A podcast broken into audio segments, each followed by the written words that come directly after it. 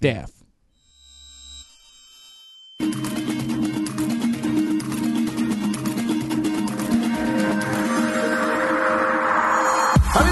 Bienvenidos una vez más a este el Level Up Show en donde hablamos de videojuegos, las noticias de la semana y muchas cosas más como lo que jugamos y cosas así. Y como siempre me acompañan el buen Xbox Series Rex, Pedro Cesari y el gran Quake. ¿Cómo están amigos míos? ¿Cómo está Rex? ¿Qué me cuentas? Muy bien, muy bien. Ahorita estoy checando que vamos a tener aparte invitado, este... Nada, le estoy diciendo que nos avise para que le den entrada a- al buen doctor Chaotsu. Oh, Doctor Ajá, Chaotsu. que ya viene, pero ya saben que este, pues sí, aquí Hola, estamos, hola. tenemos buenos Ahí temas. Ahí está, ahí está, ¡Eh! Pablo. Estamos empezando, Paps, ¿cómo Pablo. estamos? Estamos, estamos apenas Y eh, no diciendo cómo estamos. No te escuchamos, Pablo. No te Checa escuchamos, que no Paps. muteado, bro. Mientras les digo, pues eh, andamos bien ahí, traemos un buen, ya vieron los unboxings que nos aventamos toda la semana, anduvimos ahí este, bien movidos, traemos, digo, traemos buenos temas y pues bueno, ahorita vamos a dejar que los demás nos digan cómo van. Eh, solo quiero, solo quiero notar una cosa, ahorita que venga Pablo, no sé por qué tiene, tiene una segunda cara atrás de él en la pared, pero bueno, Ah, caray. tiene, tiene una segunda cabeza aparentemente. Pero bueno, ¿ustedes cómo están? Este, mi Quaker, ¿cómo estás? Este, súper bien, súper, este, pues desvelado, ¿no? Porque estamos haciendo todos los eh, preparativos ya para esta nueva generación, además de los otros pendientes que tenemos encima, pero pues con todo el entusiasmo arriba, ¿no? Así es, así es. Yo también estoy bastante madreado, creo que se me ve. Subí una foto donde sí me veía devastado. Este, pero tú cómo estás, mi buen Pedro? ¿Qué, qué cuentas en la vida? Pues antes, primero quiero mandarle un saludo a Alejandro Aguirre, a Paco y a Sánchez, este queridísimos miembros de las comunidades que ahorita nos pidieron saludo. Entonces, saludos a todos, un abrazo. Saludos. Y pues la verdad es que ahora sí estoy, estoy muy bien, estoy, estoy muy, muy emocionado. Como que esto de la Next Gen me tenía un poco así de, ah, pues ya sale, pero ya te, o sea, ya haber visto lo- el unboxing del Xbox con Rex y Quake, igual el Play y también tu video, ya estoy así de, ah, ya me urge porque tengo que vivir en Provencia y no pude ir a la oficina, Carlos, y estar ahí. y Ya así falta de, poco.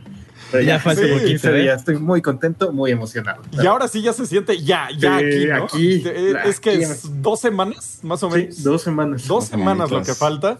Este, y sí, ya se siente la, la generación. Y, y lo bueno es que creo que ya se me quitó la super ansiedad que tenía que no me estaba dejando dormir desde hace como un... ¿Por qué? Entonces ya, estoy un Uy, poquito saludos más al. Sekai. ¿Por qué? Uy, ¿Por qué te saludos das al Sekai. Pues me, siempre que hay una nueva generación de consolas o un juego que me super urge, no puedo dormir, eh, estoy pensando en eso. Eh, agarro ondas obsesivo-compulsivas ahí. Así medio me pasaba con sí. los Reyes Magos. Ándale, Ajá, a mí me sigue pasando. sí, Yo estaba pensando. justamente. Muy bien. O sea, a mí no se me quita. O sea, estoy todavía y estoy, no manches, ya quiero jugar Es que- eso y quiero ver qué se siente, ya quiero tenerlo. Horrible. Cuando ya agarras esta belleza, güey. Sí. No manches, aquí No, está, qué envidia, ya. qué envidia. Es, es- con esto. una maravilla, ¿eh? Es- es- esto es algo revolucionario. Creo que Quake y yo ya, ya pudimos usarlo bien, bien, bien. Este, y ¿qué te parecieron los, los gatillos, Quake? Que están impactantes, ¿no? Mm, sí, impactantes. También un poquito, pues, como que te meten como cierta onda que no estás acostumbrado totalmente en la cabeza. O sea, por ejemplo, yo todavía no me, me acostumbro a que el, el- el control esté vibrando en cada paso de este personaje, hablando del demo del Astrobot que, que está instalado en el PlayStation 4. Son cuestiones que le agregan al sistema de juego, pero pues bueno, este es un tech demo, o sea, son, es como una propuesta de lo que puede pasar en el, en, en el futuro de la consola, pero al inicio es desconcertante, la verdad. Sí, es too much. Pe- pero- pero- perdón. Todo el tiempo. Pero a ver, desconcertante eh, en el sentido de que al mismo tiempo es emocionante de que no habías tenido una experiencia así. Ajá, no, y está bien raro. O sea, por ejemplo, de repente cuando aprietas los gatillos como para hacer una cosa con un resorte, sí se siente como el. ¿What? O sea, me reí Ah. genuinamente, me reí. O sea, cuando pasó Sí. eso fue el. Me estoy divirtiendo way too much. O sea, sí Y- fue como. Y, y se siente eh, como que tiene muchos grados de, mm, de- con- como de delicadeza. Por ejemplo, este mismo demo, de la parte del resortito, cuando mueves el control izquierda a derecha con el motion, es- escuchas el, el, el resorte, Ajá. cuaca, cuaca, cuac, cuac, y al mismo tiempo lo sientes. Entonces, Sí, sí, sí, sí. se logra cumplir esta dualidad del Dual Sense, valga la redundancia, eh, y se entiende, se entiende el propósito de, pues, de estas decisiones de, de diseño, que bueno, pues ya veremos cómo en el futuro se aprovechan. Eh, y, y, sí serán aprovechadas, ¿no? Porque, vamos, recordemos, venimos de PlayStation 4 con Six Axis, que uh, usaron dos jueguitos, el Touchpad también, el dos tres jueguitos. También esos prometía son, un buen y luego ya no se la usó neta, realmente. Esos son gimmicks, o sea, son... No, no, mm. no, me valieron en su tiempo y me valen ahora todavía. O sea, hasta me incomoda la maldita pantallita. Pero el Rumble que trae, el, el, la retroalimentación áptica que tiene no me había sorprendido desde el Rumble Pack del Nintendo 64. O sea, es la segunda uh -huh. vez que agarro un control y digo, ¿what? O sea, o desde sea, la primera vez que sucedió no te había sorprendido hasta ahora, ¿no? Ajá. O sea, no me había pasado porque, obvio, cuando ya lo sientes otra vez en Play, bueno, cuando PlayStation eh, implementa la tecnología en sus controles eh, del PlayStation 1. Sí, fue como. Sí, órale, y, y aquí la onda ¿no? es de que hay que recordar al, al Nintendo Switch porque el, el, del Nintendo Switch también es súper impresionante, uh -huh. pero también son controles muy pequeñitos. ¿Sabes? Como no, que y... le faltaba esta, la solidez del control. Lo dijimos en el unboxing. Esta, esta, esta cosa, güey, está pesada, está sólida, está grande y eso le aumenta al, al feeling. Al, sí. al, feeling de los, de los motorcitos que tiene. El Nintendo Aparte, Switch ajá. tiene unos controlcitos así chiquititos, ¿no? Así para hormigas. Entonces Pero sí se, se, siente un poquito más fino. como para, para mover ahí unos cartones, güey. Entonces, ajá. O sea, oye, quiero aprovechar a saludar a Soy Xbox porque dijo que soy el mejor, entonces, pues, sorry. Aparte está bien padre el, el, el, dibujito del Soy Xbox porque tiene al, al Sonyer llorando. sí. Ah, sí, cierto. Saludotes. Ah, sí, cierto. De hecho, apabulla, ¿no? Lo, lo, fuerte que es de repente lo, lo. Los gatillos. De repente sí dices, ya. O sea, bájale un ¿Cómo, ¿Cómo, le bajo un poquito? O sea, sí es como, bueno, está demasiado. Y sobre todo en el demo, ¿no? De, de Astros Playroom, que como que lo exageran. Entonces, eh, de repente sí dices, bueno, le quiero bajar un poquitín. Pero es que el Rumble X, o sea, la neta, lo, la, desde el Nintendo Switch, cuando el, los hielos y cuántas bolitas había dentro del control y tenías que atinarle en el jueguito este de Switch, dices, órale, esto está bien cool. Ajá, Pero los gatillos, eso sí creo que va, lo va a usar todo mundo. O sea, va a ser como lo, la nueva onda del. Ajá, está, de está padre. Fíjate, algo que me pasaba es de que yo estuve muy acostumbrado a, a pues, a presionar los gatillos. Yo creo que todo mundo. Presionar los gatillos con cierta, pues, delicadeza. No muy duro, tampoco con fuerza titánica como Hulk. Pero la Rex. primera vez que tomas, como Rex, pero, la primera vez que tomas o sea, sí se siente cierta resistencia, que es la natural del resorte, pero una vez que se activa la eh, retroalimentación de los gatillos, este, a mí me pasaba de que pues no lo podía presionar porque no estoy acostumbrado a ponerle tanta fuerza al dedo para, sí, pues, para presionarlo. Y aquí sí es, o sea, tampoco es como que tenemos que tampoco es que le tengas que hacer fuerte, pero al mismo tiempo le tienes que hacer fuerte para eh, sobrepasar esos límites que te está poniendo el control. Y sí, sí está chido, sí está chido, la verdad. Sí. Oye, yo ya me estoy que, imaginando. Eh, eh, están diciendo que entre Pablo. A ver, Pablo, habla, por favor, danos, danos, danos no, señales es que no de tu presencia, Pablo, por favor. No, no, no, no puede, bro. Sí, sí, eh, ya. Te oímos. Ahora no te vemos. Eh, ¿Qué pedo? ¿Por qué, ¿por qué, ¿por qué tu cabeza está atrás de ti, güey? ¿Por qué tu ¿Por qué tu cabeza está atrás de ti también, güey? Tienes una máscara tuya. sí. Es verdad, es verdad. Ah, ¿De qué están hablando? Perdón. No, no, no era la del Master Chief. Ajá. Nada, pues estamos ya hablando. Es que estábamos justo platicando de la belleza que es el Dual Sense, la verdad. No, sí. no, sé, no, no me han mandado un PlayStation. No podría compartirles la experiencia. Lo que les decía que estaba genial era cómo eh, te, te, ofrece resistencia el gatillo y en lo que iba a decir ahorita es que me imagino un juego donde estás con un sniper y para que se imaginen cómo sería la experiencia más... Es muy difícil de explicar, pero es como si estuvieras apretando el gatillo y de repente lo soltaran, sentirías como el, el gatillo se afloja, ¿sabes? O sea, puedes sentir como... ¡ah! y luego se afloja y se siente muy extraño. Y, y, sí le añade una capa rara. Hay Ay. una parte donde patinas en el demo de Astros Playroom y como que de, en el control se oye el, como, como nieve, o bueno, como uh -huh. hielo, y se siente como que en el control.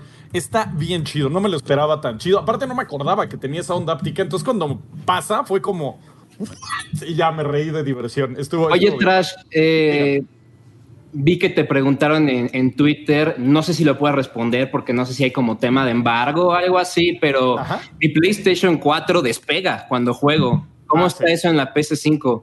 ¿O no, puedes decir todavía, no se puede. No. Maldita Oye, Pablo. Pablo, Pablo, Pablo, bájale un poquitito a tu micrófono, pues. Ok. Tantito. Poquito. Sí, hay cosas de las que no podemos hablar. Podemos hablar del control, ese sí podemos hablar, y este de, de Astros Playroom un poquito, pero de ahí en fuera todavía no podemos. eh, Podemos hablar como si tuviéramos la consola apagada. Ajá. Entonces, pues lo que quieran saber. Y sobre, y sobre el Dembo. Ajá. Bueno, ojalá, Pablo. ojalá que todo bien. Ya, ya, ya te oyes mejor. No, Perfecto. está igual de alto. es que Ah, ¿sí? un poquito alto, ajá. Ajá. Ya. Yo lo oigo bien. Bueno, Ahí este, está. pero sí, sí, está, está padre la experiencia eh, con la consola. Me, me gustó esa cosa next gen. O sea, como que en el Play 4 no lo sentí. Como que pues sí estaba la pantallita esta que nunca me acuerdo cómo se llama. Este, y fue como el, ah, sí, ah, gimmick, ok. Y la olvidamos todos en cinco minutos, pero el, la retroalimentación sí está bien chida, la neta. Oye, por ahí preguntan muy de la duración de la batería, pero pues creo que todavía, este... Y creo que no podemos hablar de eso tampoco. Ajá, entonces amigos, todo lo que tenga que ver como con performance y ya uso de la tanto de la consola como los accesorios tiene que esperar una fecha. Tampoco podemos decirles qué fecha, Ajá. pero solo, solo esperen poco a poco, Solo vamos a ir espérenlo. revelando. Cuando revelemos algo, pum, pueden saber que es cuando ya pudi cuando ya podíamos. Como ayer que el Quaker liberó el, el unboxing a las 2 de la mañana, este, así también fue en cuanto pudimos, se liberó. Luego preguntaban, ¿por qué sacan esta hora? Pues porque queríamos Hasta llevárselo lo más pronto, exacto. Entonces, Venga, Sí. todos estamos conectados a esa hora. Que sea. Nadie Sí, se aparte también, eso, eso también Sí. habla del compromiso de Level, porque perfectamente podrían decir, a esta hora no va a haber mucha gente, mejor aguantamos para ponerlo mañana y que lo vea más gente, y no, a las 2 de la mañana, porque a esa hora es lo más rápido que se pudo, y eso me encanta de, de Level. También hubo por ahí un par de problemas de logística de parte de la agencia. Entonces, unos lo recibieron temprano, otros más tarde, y básicamente el embargo se había vencido hace dos días. También ahí hubo un- unos cuantos problemas de distribución. Pero esos lo pues no, tuvimos, no estábamos. pum, lo, lo Pero pasamos. exacto, exacto, es eso. Pues como ven, pues dicen ya- ya por ahí que, que nos aventemos al show, como ven. Sí, ya, ya Sí. vámonos al show.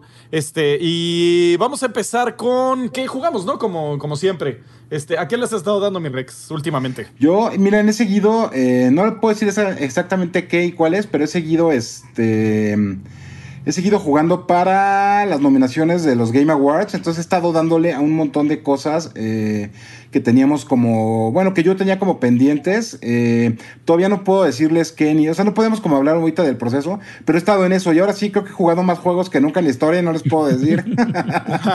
Pero de verdad he andado así con full, a full, ¿eh? Y ahorita, yo- igual con estos lentes no se me notan tanto las ojeras, pero ya vieron que me cambié aparte mis, mis clásicos lentes, se los vuelvo a enseñar.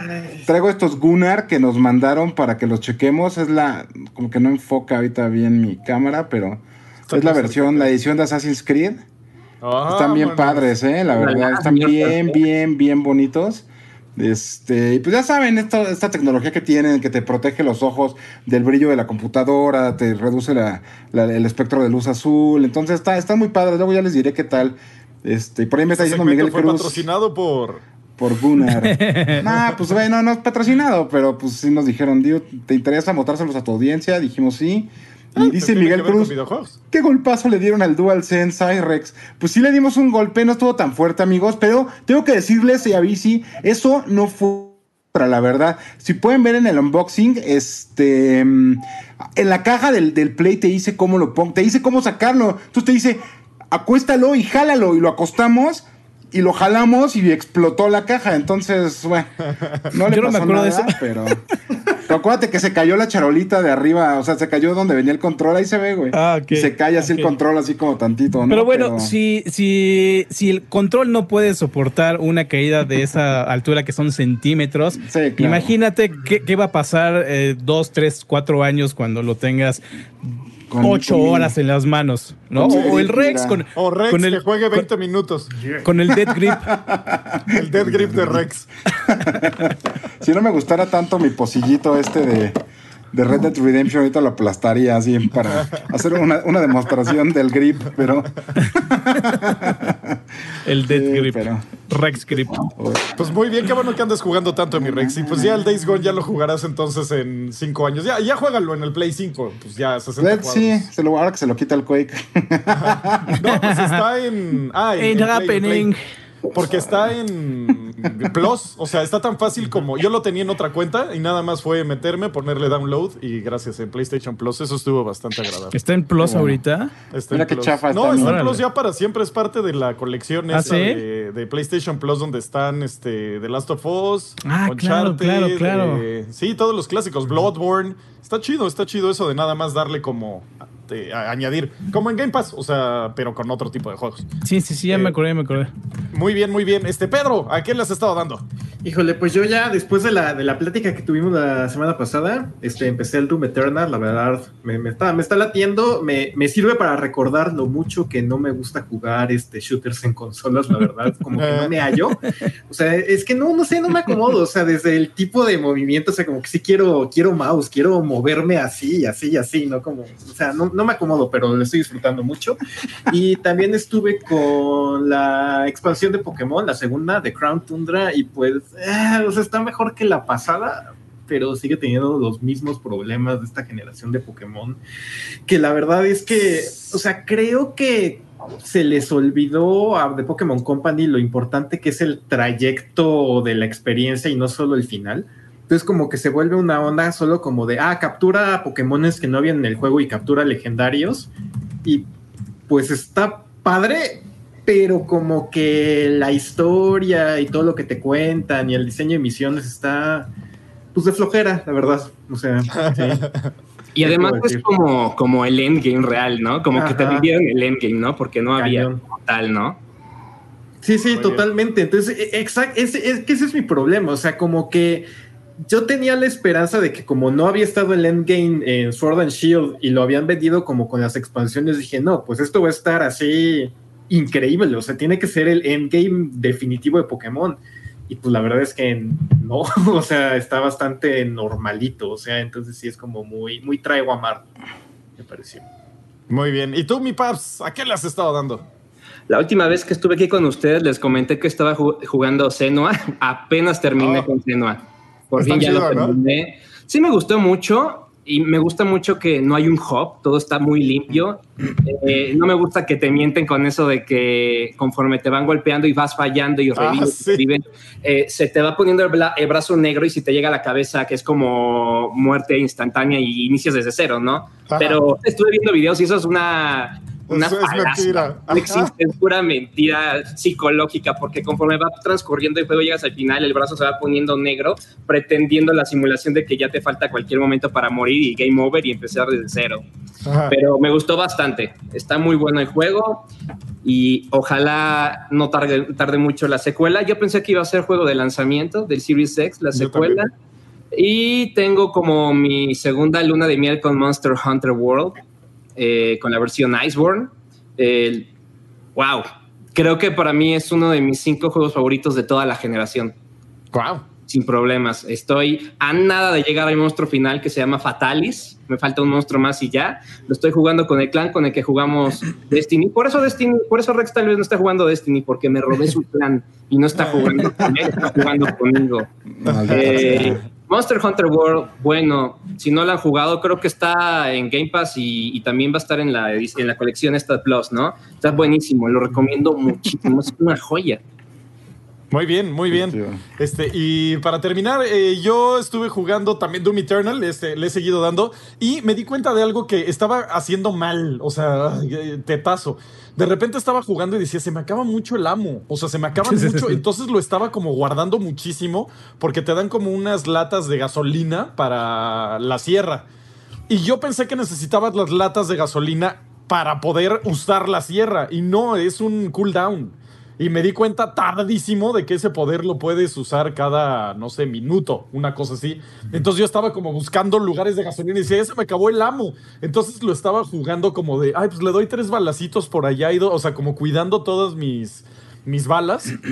Y cuando me doy cuenta de que puedes agarrar a cualquier minion, o sea, cualquier demonio chiquito, y usar la sierra para agarrar armas porque es un cooldown, el juego se abrió completamente y ahora me estoy divirtiendo el doble. O sea, si me estaba gustando, ahora me está gustando el doble. Entonces ya como que agarró más, eh, más, más ritmo. Porque decía, bueno, ¿a qué idiota se le ocurrió que se acabaran las balas en Doom? O sea... ah.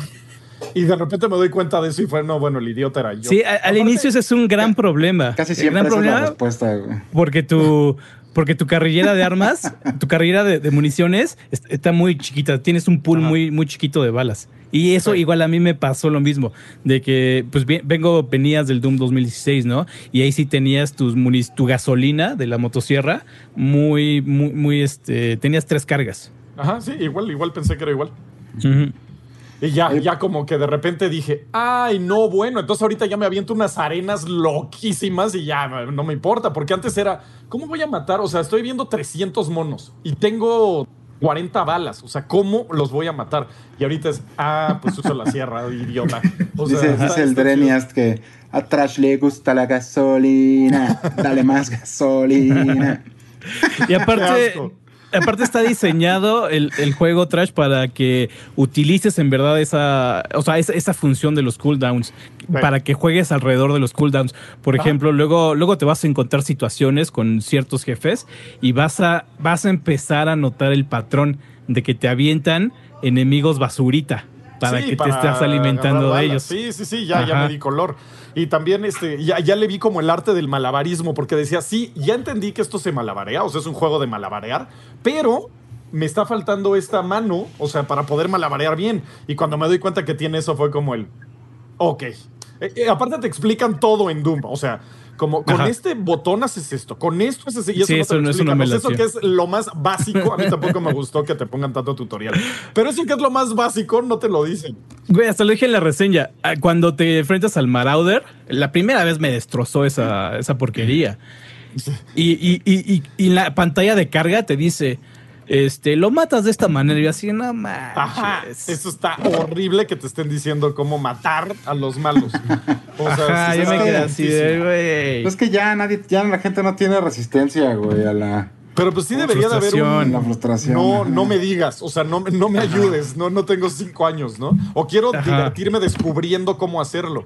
Pero no, si te dice así, te sale un mono y dices, wow, ¿cómo voy a destruir? Lo puedes destruir de esta manera. Y dices, ah, chale. Sí, está, este- eso sí estuvo bien chafa. Hasta lo, eh, sí, y en serio, eso sí lo anoté en la, en la reseña. Pero bueno, Sí, O sea, qué, qué padre que te está gustando el Doom Eternal. Es así un juego hermoso. Sí, Eso sí, es bastante hermoso, chido. hermoso, hermoso. bastante chido y metalerísimo aparte. Entonces, es- está, eso, eso todavía está mejor. Este, Así tú, mi es. ¿qué- ¿a qué les has estado dando? Fíjate, le he estado, le he estado dando a muchísimas cosas. Esto- Estoy así como loco jugando de todo. Pero hay uno en especial que sí les quiero contar, que es Little Hope. Little Hope es parte de la, ant- de la antología de Dark Pictures Chronicles, que es una colaboración entre Bandai Namco y Supermassive Games. Ellos están haciendo, y bueno, y su plan es hacer una antología de historias de terror. El año pasado sac- sacaron una que se llama The Man of Medan, eh, y es una historia de corte cooperativo para que tú lo juegues, eh, ya sea en internet con un cuate o compartiendo el control hasta con cinco jugadores, o sea, y simulando como una noche de películas de terror. Entonces, eh, la, vez pasada, pues la historia está más o- se, se logra más o menos, ¿no? A mí no me gustó completamente. Es una historia de un, de un corte un poquito más eh, slasher film, donde adolescentes mueren. eh, Con por ahí un misterio, ¿no? Jueguenlo, jueguenlo, está muy bueno. Está en Game Pass el juego, en Man of Medan. Jueguenlo, precisamente para hoy, como recomendación para Halloween. Ahora, Lit- Little Hope. Little Hope me gustó muchísimo más porque toma y se convierte en una película con un toque de terror un poquito más clásico, porque toca temas y aparte está ambientado en una época, eh, pues de época, o sea, en una época de época, me refiero a de temporada, que está en, eh, tiene una, una relación ahí con las brujas de Salem, o sea, no, no es relación, pero está ahí ambientado en, en esa misma época, ¿no? Con, con los juicios, con las brujas y todo eso. Eh, entonces, está muy ad hoc la temporada. La historia es un, es una mejora muy cañón en relación al año pasado, de que ahora sí se siente como una verdadera historia de terror de, espantos, de sustos, y no tanto como un slasher film, con ciertos toques ahí de, de fantasía negra. Pero ahora sí es un, una buena entrega de terror. No, no tanto así como del terror, como de visceral, así de espantos, de, como les digo, el slasher film. Pero ahora sí se siente padre, padre. Y bueno, y algo interesante, algo interesante de- del juego es de que tiene muchas ramificaciones. Entonces, ah, dependiendo de los diálogos que vas eligiendo, tu personaje va creciendo hacia ciertas zonas, ¿no? De repente, si estás en, mucho, en conflicto con un personaje, de repente desbloqueas el trato de arrogante. Y a partir de ese momento empiezas a desarrollar otro tipo de diálogos. Eso está bien padre. O sea, sí, porque... lo estoy viendo y aparte tiene buenas gráficas, ¿eh? Ajá, se, se ve bien, trae actores, eh, por lo menos trae un actor prominente en cada entrega. El año pasado fue el, el bro que hizo, este, que estuvo Quantum Break. Este año trae a otro que se me olvidó el nombre. Y ahorita se los digo rápidamente. Pip- Está chido, ¿eh? No, no, no, se, no. Ve, se ve interesante. El, el actor principal de este, de este año es Will Poulter. Sale en... Oye, Quaker, nos No, están, no sé. nos están diciendo y además estamos notando que traes un poco de delay, güey, ahí. ¿Ah, sí? Ajá. Ah, ya sé que es, ya sé que es. Híjoles, que también estoy haciendo muchas pruebas en. en, en Bueno, pero se ve bastante acá. interesante este jueguito, ¿eh? Ahorita me aventé todo el tráiler y creo que sí, ya se me antojó. O sea, se ve chido, se ve. Y como dices, como para estas fechas también está bastante padre. No, sí, está, está bien bueno. Está, está, está, está bien, ya, ya no debe de haber delay. Está súper bueno, es una recomendación muy, muy, pues, eh, de, de temporada, pero además un- una mejora, un- una mejora mucho mejor en relación al año pasado. Muy bien.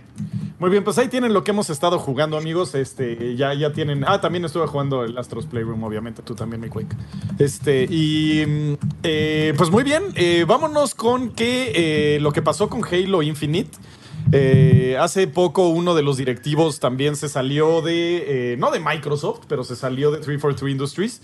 Y pues esto hizo dudar a muchas personas de qué es lo que está pasando en 343 Industries y qué es lo que está pasando con la franquicia de Halo. Y ya preocupa. O sea, ahora sí, sí, pues, si preocupaba, ahora sí ya está bien gacho. ¿Cómo ven ustedes este, este, este problema? Mi Paps, ¿tú, ¿tú sabes algo Ah. de esto? A Sí, ver, cuéntanos, pero antes, cu- cuéntanos un poquito, Pedro, cómo estuvo la onda. Pues bueno, eh, lo que pasó es que Chris Lee, que era el que se quedó de director creativo después de que salió Tim Longo en el 2019, este, pues abandonó el proyecto, ¿no? Pero igual hay que poner aquí en contexto que creo que más bien es una situación que demuestra que es una decisión para tomar buen rumbo, porque no sé si se acuerdan que entró este eh, Joe Staten eh, hace como un mes, dos meses, regresó a 343 Industries, bueno, entró a 343 Industries para volver a trabajar en Halo y volvió a tomar las riendas. Entonces lo que comenta Schreier en su artículo para Bloomberg es que Chris Lee ya no está haciendo nada, o sea, solo era como de, ah, bueno, yo era el director creativo, pero pues ya llegó alguien más a tomar rienda del proyecto, pues ya me voy. Entonces se quedó dentro de Microsoft, pero este se fue a hacer otras cosas, pero aquí lo importante es que pues, se medio confirma lo que muchos sospechaban con lo que vimos ahí en, en qué fue en agosto, ¿no? Cuando fue el showcase de Xbox a, bo- a- a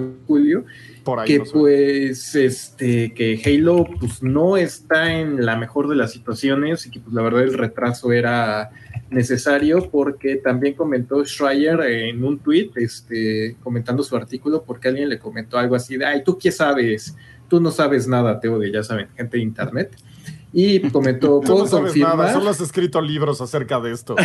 So- solo conoces a media industria tú qué sabes Sí, ¿Tú qué vas a saber? Ah, le ponen, solo porque alguien haya dejado el estudio no significa que el juego tenga problemas de desarrollo. Hay, habla- hay que hablar sobre hechos, no asumir cosas solo por amarillismo. Y Schreier confirmó, puedo confirmar, basado no en, en lo que asumo, sino en conversaciones que he tenido con gente dentro de 343, que Halo Infinite ha estado teniendo problemas de desarrollo por un largo rato. Entonces ahí sí ya se confirma que pues, no está bien el juego, el Ajá. proyecto. O sea, ya está queriendo tomar buen rumbo, pero esta es una evidencia de que no iba por buen camino. Así y a es, ver qué sí. pueden hacer en un año. Sí, Está- ¿no? está cañón, y, y ¿eh? sin los líderes que pues también luego los cambian y las cosas mejoran. O sea, ha llegado a pasar que sí, de repente hay cambios fuertes y, y mejoran las cosas. Mi Paps, ¿tú qué piensas de esto? Pues que ojalá ese sea el caso, Trash, porque siempre que veo este tipo de situaciones donde un director se va, lo retoma otro, pienso tanto en juegos como Dead Island 2, en juegos que en, que en principio se ven bien, eh, pero pasan meses, no hablan nada de ese juego, pasan más meses, de plano se mantienen callados. Con Halo no pasó tanto eso, sino que tuvimos una primera mala impresión en, en ese, en ese showcase que tuvieron. Eh, quiero mantenerme optimista. Creo que también ha habido otros juegos que en su primer presentación se ven un poco mal y conforme va avanzando, va progresando. No siempre es todo lo contrario, ¿no? Que empiezan muy bien y empieza a haber un downgrade. Todavía tengo esa esperanza, pero híjole, yo no puedo evitar pensar que sí está mal el desarrollo allí. Eh, si un juego como Cyberpunk se ve tan perfecto y tan bien, independientemente de las situaciones que está eh, pasando ahorita, se sigue retrase y retrase y retrase, ¿qué puedo esperar de Halo Infinite que desde el primer momento sí se veía terrible, ¿no? Y esto de que pásame la bolita, yo completo tu tarea, a ver dónde te quedaste, yo hago la parte, no sé, siento que es como cachitos de cada quien y a lo mejor esté equivo- equivocado, ¿no? A lo mejor no hay una transición tan fuerte entre director y director, entre equipo, equipo creativo y otro equipo creativo, pero por lo menos la manera en que se está percibiendo o se está comunicando las cosas entre los medios le da a los fans el todo el derecho de creer que a lo mejor este juego va a salir mal y ojalá que no. Yo podría ver otro retraso indefinido sin ningún problema, ¿eh? Sí, sí, yo también. De hecho, pues tenemos el caso de, de Uncharted, ¿no? Que también tuvo unos problemones de- internos en el estudio. Creo que estaba ahí mi eh, de, de cabeza, de líder. Y eh, pues pusieron a Neil Druckmann y, y el otro cuate que siempre se me olvida Bruce el nombre. Straley. Este, gracias, gracias. Eh, y los pusieron a ellos y pues el juego acabó estando bien, pero pues también estuvo en un mini development hell interno y sí llegó a, a- a- a mejorarse y creo que fue en el transcurso de dos años, si no, si no mal Pero, recuerdo. ¿Sabes? Aparte, aquí Y lo podría sí- pasar lo mismo con Halo, perdón. O sea, aquí como que la, la cosa sí pinta o sea, a un problema grande, así como decía ahorita Pablo, o sea, que quién sabe si pueda quedar ahí como en un ciclo de, de- de desarrollo ya indefinido y, más largo de lo que esperamos. Digo, particularmente hay como dos cosas, bueno, tres cosas, de hecho, este, un beso para el Rodri que está pidiéndolo ahí en los comentarios. Ay, este, gracias, Sí, tam- también. Eh, o sea, una, la, yo creo que la, la más significativa ahorita es que ya no es un juego de lanzamiento. O sea, ya, o sea, perdió, perdió esa, esa parte de la carrera y pues bueno, ahí se va como gran parte del, de la premio, ¿no? De, de- de- la premura que luego hay para, pues para esas cosas, ¿no? Para, para apresurar el desarrollo y meterle muchos más recursos y así. Por otro lado, eh, ahorita está viendo un, un montón de pues como, como o sea, como, como de malos comentarios y, y de, hay como un backlash ahí por, eh, por las microtransacciones que aparentemente van a venir ligadas. Por ahí están diciendo, o sea, estaba, estaban la gente quejándose así cañón en Reddit en un montón de lados, así de cada color va a costar 5 dólares, ¿no? Por ejemplo. Aparte colores, o sea, ni siquiera una armadura o algo, o sea, entonces, lo quieres morado ajá, y te cuesta. pues. Imagínate, ¿no? Entonces la gente neta está así, estaba muy enojada con esa parte, este, entonces no, no sé, o sea, podía, podía haber, podía, sí podría haber como un problema grave ahí.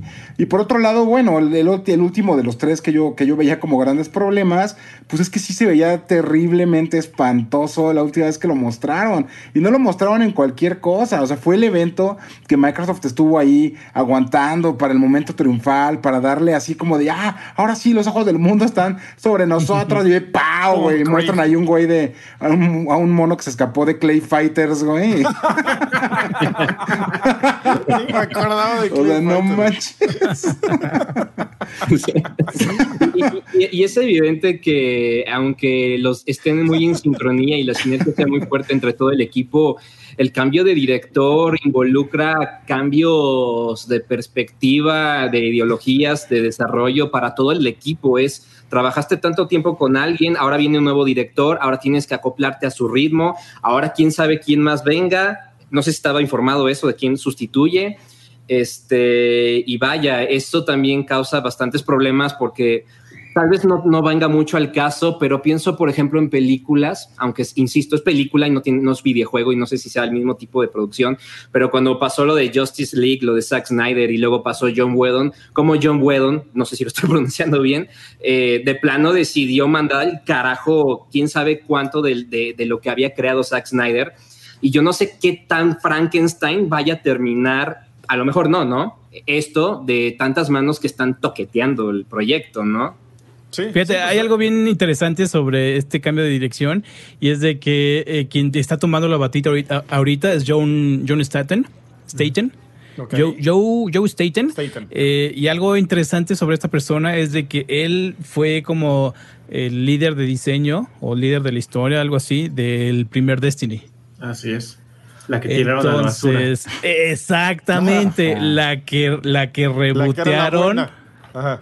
Y que lo aparentemente, porque la rebotearon. Pero aparentemente hasta ahora hay amigos eh, con, la con el nuevo contenido de Destiny. Estamos regresando, ¿verdad, Pablo? Estamos regresando uh, a los inicios del Destiny 1. Estamos uh, regresando al cosmódromo. Están, o sea, eh, Uldren vuelve a ser como parte de la historia. Está bien raro, la neta, está bien raro. Este, Están retomando Entonces, como conceptos abandonados. sí. eh, entonces está interesante ya ver cómo esta persona ver cómo esta persona regresa. Y aparte, este, o sea, un, un, veterano de Bungie viene a pues arreglar el juego de Bungie que 343 Industries no pudo, no pudo hacer. Así no, no, no puede terminar.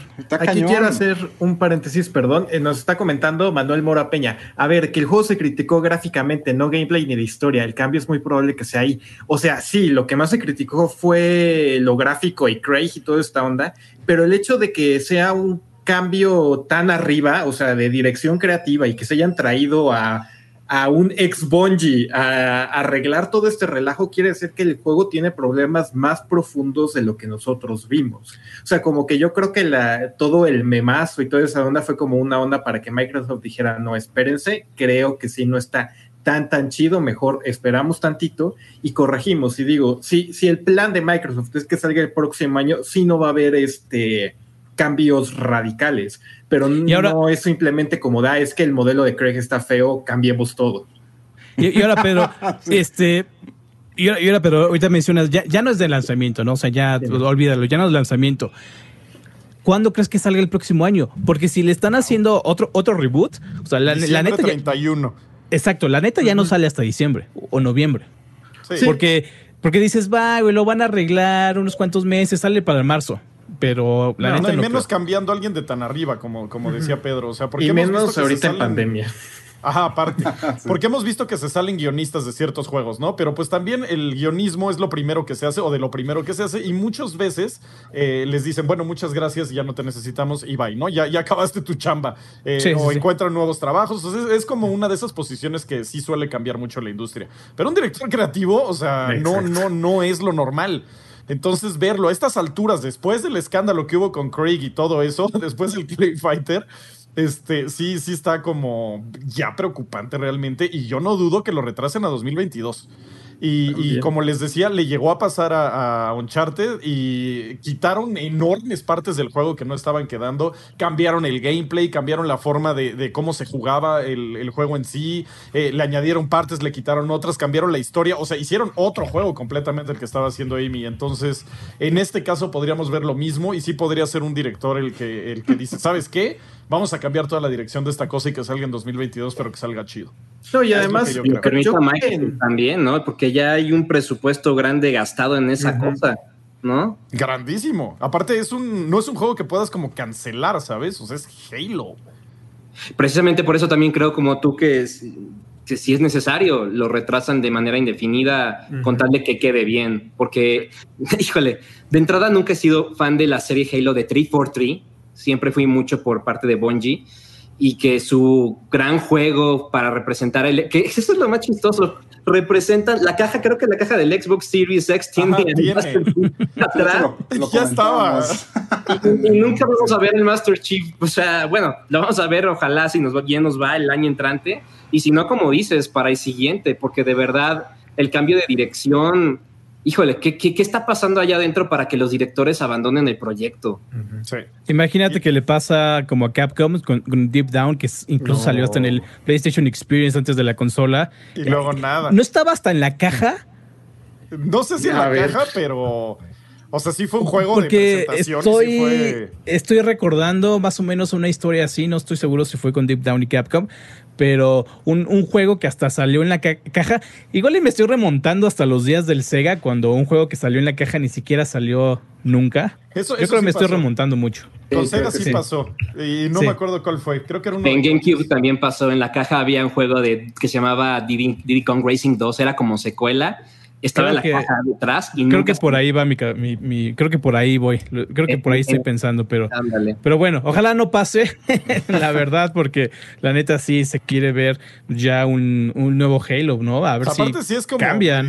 Last chance, ¿no? De Halo, porque ya, ya es medio boomer el juego, por decirlo de alguna manera. Ajá. O sea, ya es como que le dices a un chavito, oye, ¿sabes quién es Master Chief? Y te va a decir, no tengo idea de qué me estás hablando. O sea, chistoso, tengo ¿no? 12 años. Porque justo hace rato decían, ahorita que dijimos que salió este cuate de, de 343 y luego por ahí pusieron, en cuanto Rod Ferguson salió de, salió, digo, bueno, bueno, dejó la serie de Gears, pum, mejoró bien cañón, ¿no?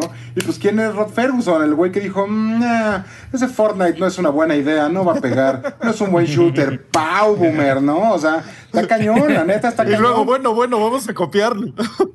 o sea, Está chistoso, la neta. Entonces, Sí, sí. digo, ahí Epic, pues ya, ya ha demostrado que de repente sí se necesita sangre nueva para ciertas audiencias. Entonces, pues yo no sé si, yo no sé, neta, si Halo lo, lo logre y menos con, menos con colores de 5 dólares. sí, no. Pero la verdad, ojalá y sí. O sea, siempre un buen juego es bienvenido. Me- Me vale que, que de lo que hay alrededor. Si es un buen juego, perfecto. O sea, entonces a mí me gustaría mucho que Halo sí tuviera esta, este resurgimiento, la verdad. La tirada es que sea un servicio, ¿no? Sí. Pues sí. Si, si entró Ajá, alguien lo- de que Bungie, híjole, un- una especie de Destiny, ¿no? Tal vez. Con, con un eververso ahí. Pues ahí están los colores, ¿no? O sea, que sea Aunque lo que también- los mantenga. Pues ya también se, demo- se ha demostrado time and time again que el juego como servicio no es lo que se creía. Entonces también puede que eso haya cambiado el, el rumbo de Halo. Es que no sabemos. O sea, nos vamos a enterar hasta que Jason Schreier escribe un libro.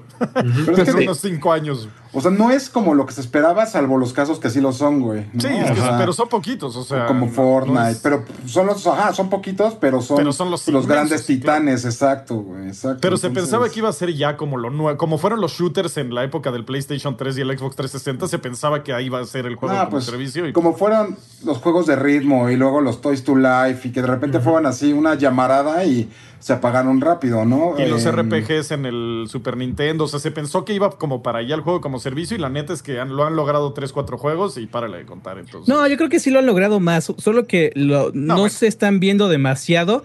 Eh, nos estamos enfocando mucho en, lo- en los grandes, pero sí, eh, creo que hay muchísimos eh, estudios, digamos, que no están en la categoría de Bungie. Pero sí, más o menos doble A, que, que están con sus Sí. jueguitos, ahí poco a poquito evolucionando. Por ejemplo, Psyonix con Rocket League ya lo compró Epic Games, ¿no? Este, los bros que hacen Warframe tienen años con su años con Warframe. Este, los Wargaming, cabrón, tienen una década haciendo World of Tanks, World of Something, World Sí, of pero no bla, llegó bla, a ser bla. como los shooters en el Play 3, eso es lo que me imagino. Sí, sí, sí, no- no- no llegaron a ser a ese nivel. Iba a pasar eso. No llegaron a ese nivel, pero pues no, no, no dejan de existir esos juegos. No, no, no, no, como no, ¿No? dejarán de existir los point and click, o sea, pero, o sea, es un género que no explotó como se pensaba. Ajá, y bueno, ojalá y la neta Halo este, reviva. Y ahora vámonos con otro juego que tiene eh, pues ciertos problemillas ahí, eh, que también eh, la semana pasada, cuando ya se había jurado, perjurado, le dijeron a una persona en Twitter que podía tomar sus días de vacaciones y al final, no, que se retrasa Cyberpunk 2077 otra vez. ¿Ustedes qué creen que vaya a salir primero, amigos? ¿La cura del COVID o Cyberpunk 2077? Nah, yo creo que ahora sí ya. O sea, es, Sí, es- eso sí ya. ya. yo Sí, esta, esta ya es la buena, esta ya es la buena. Ya tiene que ser la buena porque ya está Ubisoft se burló de esos güeyes, güey. O sea, Sí. Y al día siguiente retrasó juegos. Eso ¿Ya es cierto. ¿Ya vieron el meme de, de Overwatch, de- no, de ¿cómo se llama? De Watch Dogs que no carga, que no carga el personaje, se ven los ojos así, y un güey pone, ah, ese güey ya lo, ese güey ya lo había visto, también salió en Assassin's Creed. no manches, güey, increíble, actor. poniendo sonrisas en todo, hasta en la nada, güey. A mí el que me hizo carcajearme fue el de Level. O sea, el de. Eh, Lisa, te voy a ser sincero, nunca existió Cyberpunk 2077. Sí. Simpsons al rescate, como Ya, siempre. como siempre, Ay, güey. no, cómo me reí de ese meme. En serio, me, me reí así de, de reírme de verdad, de, lágrimas. Y pues sí, Mira, es que ya César también- Chávez dice, es la quinta vez que pido mis vacaciones, diablos. No, es que es que- serio. Yo, yo también he llegado a pedir vacaciones por juegos, por Destiny. Sí, yo también. O sea, sea, me acuerdo de... puede parecer absurdo, pero pues estás muy comprometido con el estudio y te salen con cosas sí. como esa. ¿Cómo, ¿Cómo es posible que, que descubran que no han optimizado bien las cosas faltando dos semanas? Está, está raro porque hay muchas eh, cosas donde eh, podemos ver. La declaración oficial dice que fue porque no están como agarrándole mucho la onda al, a cómo llevarlas a las primeritas consolas de generación. Estamos hablando del Xbox One, así, el, el base, y el PlayStation base, el 4. Eh, esos son los que le están costando trabajo. El PlayStation Pro y el Xbox One X, esos no hay tanto problema. Pero al parecer sí se están enfrentando a grandes problemas para poder llevarlo a las consolas de primerita generación. Es curioso, Sí. ¿no? Porque, Sí, sí. eh, digo, el juego cuando, cuando se anunció hace 8 o 9 años, Exacto. asumes que lo empezaron desarrollando en la generación actual, ¿no? Y en algún momento te llegas a pensar, bueno, si tuvieron tantos años desarrollándolo en la generación actual, ¿en qué momento del camino se perdieron y ya no supieron cómo continuar abordándola en ella y de plano se fueron a la nueva? Yo creo que eso viene por el éxito de Witcher, porque ellos habían hecho juegos de PC, PC, PC y Cyberpunk estaba planeado para hacer un juego de PC, pero cuando sale eh, The Witcher para todas las consolas y vende como nunca se ha vendido un juego, yo creo dijeron tenemos que llevarlo a todas las plataformas habidas y por haber. Stadia, Stadia, lo llevamos a Stadia. Entonces, eh, creo que esto es lo que eh, les está costando un poquito de trabajo, aparte de su absurdo eh, perfeccionismo, que amo y adoro.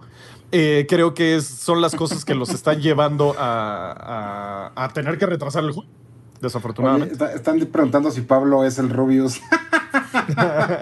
Tengo mi personaje Watch Dogs, tío. Muy bueno. Ay, saludotes por ahí a todos nuestros, a todos nuestros ninjas, ya saben, siempre están en nuestro, en nuestra mente, en nuestros corazones. Y Así también es. a nuestro buen amigo Oscar Sumaya, que anda por ahí dándole durísimo en su papel de el Hokage de las De ofertas. ofertanos. Dice que prefiere ofertanos. Ofertanos. Se bautizó, se bautizó solito y se puso de nombre Ofertanos. Muy bueno. y, y le hace así. Quiero que baje a mitad de precio este 50%. producto. Y pa, sí, me gusta, ¿eh? Me gusta. Acá, güey. Ah, qué sí, bueno, porque yo no puedo. Aparte, algo- algo- ya, ya de tanto jugar se te estropeó el, el garnuchazo. Ya se le acabó, se le acabaron los cartílagos, güey. acá. Oye, pero hay una cosa este, bien curiosa en esta historia de Cyberpunk que me, que me gustó cuando la estaba leyendo. Nadie se enteró en la, en la compañía, el 90% de la compañía no sabía desarrolladores y eh, redes sociales incluidas. Por eso pasó ese tweet. ¿Te puedo pedir mis ca- vacaciones? Sí, sí, confirmado. Y al día siguiente lo, lo- lo retrasan. La cosa aquí que me gustó mucho leer en ese artículo es que no le pudieron decir a la gente por las leyes de Polonia. Porque en Polonia puedes manipular los eh, stocks, la- las, eh, ¿cómo se llaman? Los... eh, ¿Acciones? las acciones con información de insider. O sea, entonces, si tú eres alguien interno en la compañía y sabes que el juego se va a retrasar, eh, podrías perfectamente vender tus acciones antes de que se retrase el juego. Eh, cuando se retrase el juego, las vuelves a comprar más baratas Más porque baratas, obviamente ajá. van a caer. Entonces estás haciendo como una manipulación ahí de, de bienes. eh, de- acabas de decir el nombre, mi Pedro, y se me fue. Este, de, De de acciones. acciones. Oiga, pero entonces aquí, quiero, perdón, Trash, eh, no sé si se acuerdan que cuando estuvo, salió el artículo de Schreier del crunch obligatorio, mucha gente salió con que no, es que tal desarrollador dijo que creo que era un alto mando, que todo mundo aceptó el retraso y hacer el crunch y que están felices y no sé qué.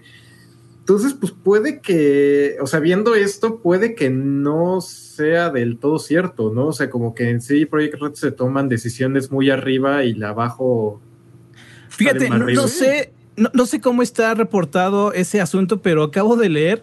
eh, no, perdón, no estoy tan enterada de la fuente, tan enterado de la fuente, pero la cuestión es de que en una junta de inversionistas, eh, uno de los directivos de, de CD Projekt Red dijo así, oye, sí, el, el asunto del crunch, sí, no es tan malo como parece. Y enseguida fue, se filtró un correo que envió a los empleados y les dijo, chavos, perdón, este, por la situación del crunch, este, los estamos cuidando. O sea, es, es como dos caras las que se están viviendo. Y también se habla muchísimo sobre las condi- condiciones y es precisamente, condiciones de trabajo y es precisamente por, eh, pues están en Polonia. Allá quien tiene las de ganar es el empleador. No, no, no, no puede haber, ¿cómo se llama esta cuestión de los sindicatos para los trabajadores que desarrollan juegos? O sea, sí le están pasando mal, sí le están pasando mal y creo que sí se está viendo un- una cuestión de dos carismos ahí la, la- en la directiva del... Y creo que algo que también les afecta un poquito es que también los veíamos como los santos de la industria Ajá. y nos estamos dando cuenta que es una empresa en el sistema capitalista como todas las empresas que existen, Sí. entonces tienen que ganar dinero y o tienen que existir, ¿no? Eh, y en el sistema tienes que hacer esto, no es como que, ay amigos, los voy a emplear y yo no voy a ganar un peso y todos vamos a vivir de chocolates, o sea, no, esos son otros sistemas. En, en este, pues no, tienes que simplemente eh, hacer que tus empleados trabajen y sacar las cosas y venderlas. O sea, ¿Cómo vivirías de chocolates, güey? No, no, no, no, no entiendo muy bien ese sistema. Es Luego el de. Homero en el mundo del chocolate. Ah, sí, sí. Luego te lo explico eso de cambiar arte por papayas, mi Rex.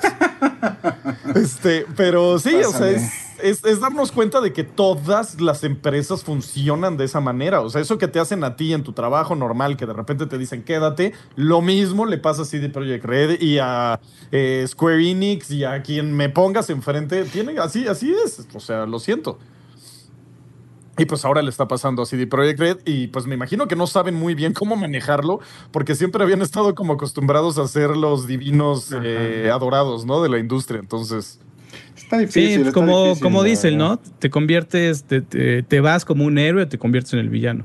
pues sí, es que es ni modo. O sea, EA eran bien chidos al principio. Sierra Bueno, hace Entertainment 30 eran chidos años. Al principio. Ah, pues Hace sí. 40. hasta que- Y diríamos algún día, uy, ¿se acuerdan cuando CD Projekt Red era bien chido? O sea, es lo que pasa, te come el sistema, es un monstruo y come y ya, y se acaba. Y se acaban haciendo villanos, EA se acaba haciendo villano, Ubisoft se acaban haciendo villanos todos. Rarísimas excepciones, yo creo, en toda la industria eh, del mundo no han caído en esta... eh, en, en esta Pues mira, yo puedo situación. darle como que el, el- el visto ¿Beneficio de bueno, por duda? ejemplo, a, no, no, no, no beneficio, sino visto bueno eh, este, a Cliff Lesinski cuando hizo su estudio Blue Key Games, ¿cómo se llamaba? Bosque. Este. Bosky. Bosky Ajá, Studios, ajá. ¿Dónde? Bueno, ta- Este- También hicieron Lawbreakers, güey. No, Ah, seguro. hicieron, hicieron breakers. Pero aquí el punto, pero aquí el punto es de que cuando ya uh, eh, llegó el tiempo de darle el carpetazo al proyecto, Cl- Cliffy B agarra y liquidó a todos sus empleados, así con todas las Ah, de la claro, ley. no, eso- eso y pues hasta lo dijo, hasta lo dijo. Bueno, chavos, pues ya sorry, hasta aquí llega- llegó la historia de Bosky, pero pues a mis empleados todo. Les Ajá. di, les di Pues sí, todo no, lo que Ese es el, no ese es el problema. Cuando eres buena onda, pues igual y luego no te sale porque eras buena onda, ¿sabes? O sea, al parecer sí tienes que ser un desgraciado como para eh, triunfar. Y qué asco. Pues hay una, hay una teoría económica por ahí, güey. La que, conozco. o sea, lo- los assholes, güey, dominarán el mundo, güey. Así, es, o sea, ni modo. Ajá. Entonces sí, es eso, es horrible, la verdad, pero pues la verdad es que va a seguir habiendo crunch. Dice, dice Ah. Alexis Rojas, ¿cómo comparas a EA? Horribles prácticas con otras que nada que ver. O sea, pues estamos hablando de, de prácticas cuestionables, mano. eh, pues, y aparte EA al hablando, principio era bien chido, igual que mil empresas eran bien chidas al principio. Apple era bien chido y ahorita Todo el mundo empieza con sueños y después termina con accionistas, güey. Exacto. Sí. Me gusta tu, Perfecto. tu frase. Y sí, ni modo. O sea, así, así es como funciona. El problema es que también esta Nos vemos, generación es soy muy. Xbox. Ya no, ya no queremos crunch, pero no me retrase Cyberpunk. No queremos crunch, pero quiero que mi juego esté súper bien pulido. Entonces es como, pues bueno. Está- man. está- ¿Sabes que ahorita que estoy diciendo eso me acordé de que estaba viendo una noticia ayer? que están presionando, por ejemplo, Starbucks, ya no me acuerdo qué otras cafeterías, a que ya no compren leche de coco. eh, hecha mediante labor forzada de monos, güey. Y aparentemente hay, emp- aparentemente hay empresas que tienen monos encadenados, güey, y No. los hacen subir a los cocoteros para bajar los cocos. Entonces, pues ya, güey, o sea, el crunch también existe en la naturaleza, aparentemente. Wow, qué manchadez, güey. Ya, quiero que salga ¿no? eso versión industria de los videojuegos. Así del PlayStation, el metal líquido del PlayStation 5 lo sacan de puercoespines en peligro de extinción. Ajá, Sí, sí, güey, sí. Todos los murciélagos comedores de fruta producen 80% del mercurio del mundo. O sea, no, o sea, no sé, güey. La historia de The. Last of Us le escribieron 40 monos. Sí, pues mira, dice ahí Witherix o Wither, no sé, más bien Wither, dice el crunch está en todos los trabajos, literal, y no debería ser así. Pues sí, desgraciadamente el ser y el deber ser son cosas pues muy distintas. Aparentemente en ocasiones viajan en paralelo, pero pues no sé, amigo, sí, sí está, sí está, sí está raro y está mal. Eh, ojalá el mundo fuera pues, un lugar más amable para todos, pero pues ni modo, nos No tocó vivir así. Y aparte Se ya, ya vieron lo que no dijeron, que queremos. que cuando las cosas son demasiado, demasiado armoniosas, demasiado bonitas, demasiado tranquilas, como que nos empezamos a salir de la Matrix. Entonces, pues, también es como culpa nuestra. Sí. sí, pues sí, ni modo, nos gusta el conflicto. Vete a saber cómo funciona el cerebro humano, pero nos encanta. Este, y pues sí, entonces esto es lo que está pasando en, en CD Projekt Red. Y yo creo, yo creo que sí ya es el último retraso. La neta. No, no creo que se avienten a hacer otro retraso. ¿Ustedes creen que, que ya? ¿O que falta otro? O sea, ya No. tiene, no, ya tiene todo el gasto de marketing para ahorita. O sea, tiene que salir en este trimestre. A Y fuerza, creo que fíjate que les va a convenir un poco, ¿eh? Sí. O, o no, no sé si sí o no, porque es una eh, moneda de doble cara, como todas las monedas. Este, pero les tocaba el nuevas consolas, entonces todo el mundo las quiere estrenar con algo igual y compramos eh, Cyberpunk, pero también hay otros jueguitos que también igual y se antojan, ¿no? Y el 10 de diciembre salen solos. Entonces tal vez igual y les conviene, tal vez les convenía más haber salido eh, con el juego no tan pulido eh, el 19, no sé, o sea, no sé qué, qué les convenga, pero pues igual y, y- y sí. Pues sí les conviene, ¿no? Digo, SOS exclusivo contra Cyberpunk multiplatformer. Mm, Sí. No creo que les haga los mandados. Sí, o Y sea, yo yo no no, creo que... Vas, Pedro. ah, yo no creo que la gente que haya compr- que quería comprarlo día 1, 19 de noviembre, lo vaya a dejar de comprar en diciembre. Exacto. Sí, O sea, claro. no claro, creo que haya un alma que haya hecho, "No, voy a cancelar mi preventa porque voy a esperar 21 días. Y lo voy a Pero para el que compra todos los juegos, o sea, pues tenía Miles Morales, tenía Demon Souls, tenía eh, Valhalla, tenía Cold War, tenía Cyberpunk. O sea, sí estaba como medio, ¿what? Aguanten vara. A mí Y me cae de maravilla. Los retrasos Cyberpunk se, se hace marketing gratuito en redes sociales. O sea, se, se retrasó y se hizo trending topic. Cada vez que pasa algo con Cyberpunk es trending topic en todas las redes sociales. Sí. Hay marketing gratis. Quien no lo haya conocido por alguna razón, ya lo va a conocer. Bueno, este susodicho juego cada 10 días se, se hace trending. ¿Qué es? Ya lo conocen. O sea, a mí va ya me preguntaron. O sea, ya me preguntaron aquí. mis amigos Sí. no gamers, así de, oye, güey, ¿qué es, qué es Cyberpunk? ¿Qué? O sea. ¿por qué se está retrasando? ¿Por qué eso es meme? Y ya le tuve que explicar. Y dice, ah, contraproducente ok. y, yo creo que no lo va a hacer. ¿Qué es retraso? ¿Qué es retardarse? Pero sí, este. Pues a ver qué pasa. Yo creo que sí es el último, aunque yo creía que este era el último. Entonces. Sí, todos, güey. Oye, dice Imagine Breaker 95, no vino Coedesu, no pudo venir el buen Coedesu, le mandamos un abrazo, un saludo. eh, anda con muchísimo, muchísimo, muchísimo trabajo allá desde su estación de radio y pues, les mandó un saludo, pero sí, sí anda medio roto con eso. Eh, pues igual mándenle buena vibra al buen Coedesu para que pueda ahí avanzar un poquito en su chamba, porque sí, sí andaba ahí medio... medio trabado. Pues, ajá. Un saludo, bro. Así es. Este, ya leemos los comentarios entonces, amigos. Nos vamos al super chat. ¿Cómo ven? No Pues sí, faltaba es que- un tema. ¿Qué nos falta? Uno de los Ajá. temas principales. El, principal. ¿Cuál? ¡Ay, claro! Recordando el Yo ya. Bueno, amigos, gracias. Hasta luego. Este. ¿Quién quiere empezar con esto? Échale tú, mi que lo recordaste. Recuerda el Este, PlayStation 4. Bueno, aquí en teoría la, la- la dinámica de, de esta sección era como pues repasar la historia del PlayStation 4. Pues Nos extendimos demasiado en las cuestiones. en todas las cuestiones. como, ah, pues Entonces, eh, pues bueno, qui- qui- quizá podemos comenzar con PlayStation 4 platicando sobre su pues fenomenal lanzamiento, ¿no? Pero quizá no lanzamiento eh, pues lleno de juegos celebrados, ¿no? De grandes Bastante lanzamientos. Por ejemplo, eh, debutó con Call of Duty Ghost, Battlefield 4, FIFA 13. FIFA 13, Killzone. imagínate hace cuántos años fue. Killzone Shadowfall y Knack. No, debutó, Entonces- debutó feito, ¿no? O sea, se debutó- tardó un año, ¿no? En Pero- armar. Sí, tardó algo, pero aquí lo, lo importante es la atracción inicial que, se anotó, ¿no? Porque se marketea, se anuncia, se pues... Sí, se marketea como una consola pues para el jugador, ¿no? Sin restricciones, juégalo con tus amigos, préstale el juego a tu cuate eh, y ahora él te va a prestar el suyo, eh, ¿sabes? una consola hacia los jugadores muy diferente hacia la estrategia Always Online de e- Xbox One, que fue... Comparte de tus cosas con el control, así un botón, ¿no? O sea, sí estaban como muy... es que Ajá, creo que estuvo, estuvo muy bueno. gran parte, gran parte del éxito de PlayStation fue cómo Los anunciaron face el del Xbox. Los face del Xbox. o sea, Ajá, o sea, sí, Sí. Estuvo, estuvo horrible, eh, te lo anuncian. Imagínate qué desubicados estuvieron en ese anuncio, que su principal enfoque era la televisión. La O sea, televisión. ¿What? A ver, Rucaso, eso ya se acabó. O sea, no, y no, fueron no errores tras errores. ¿Te acuerdas? ¿Se acuerdan de, de, de, de Don, Don Matrick? Oh, el gran Don Matrick. Que dijo, si no te gusta el Xbox One, no sé quién sabe qué dijo, ahí tienes el Xbox 360. Ajá. Si no te parece, Ah, no, es- fue, ese no fue Don Matrix. No, sí fue Don Matrick. Sí fue Don no, no, no fue Don Matrix, fue, fue otro bro el que, el, que, el que dijo hasta la declaración. Sí. No, sí, sí, ahí estaba y le dijeron, oye, este, ¿qué piensas de que la gente no quiere su consola online? Mi Dice, primo me "Para lo La dijo. gente que no quiera consola online, eh, tenemos otra opción que se llama Xbox 360. ¡Boom!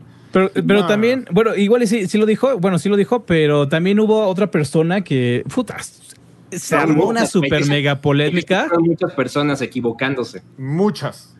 Ajá, que, que dijo, sí, para eso está el Xbox 360, ¿no? Este, y hasta después ya lo corrieron. No, sí, sí lo dijo Matrix. Pero también hubo otro que se metió en un problemón. Sí. No, es que a mí la época, siempre lo diré, la época Valmer se me hace espantosa en Microsoft, me choca Valmer.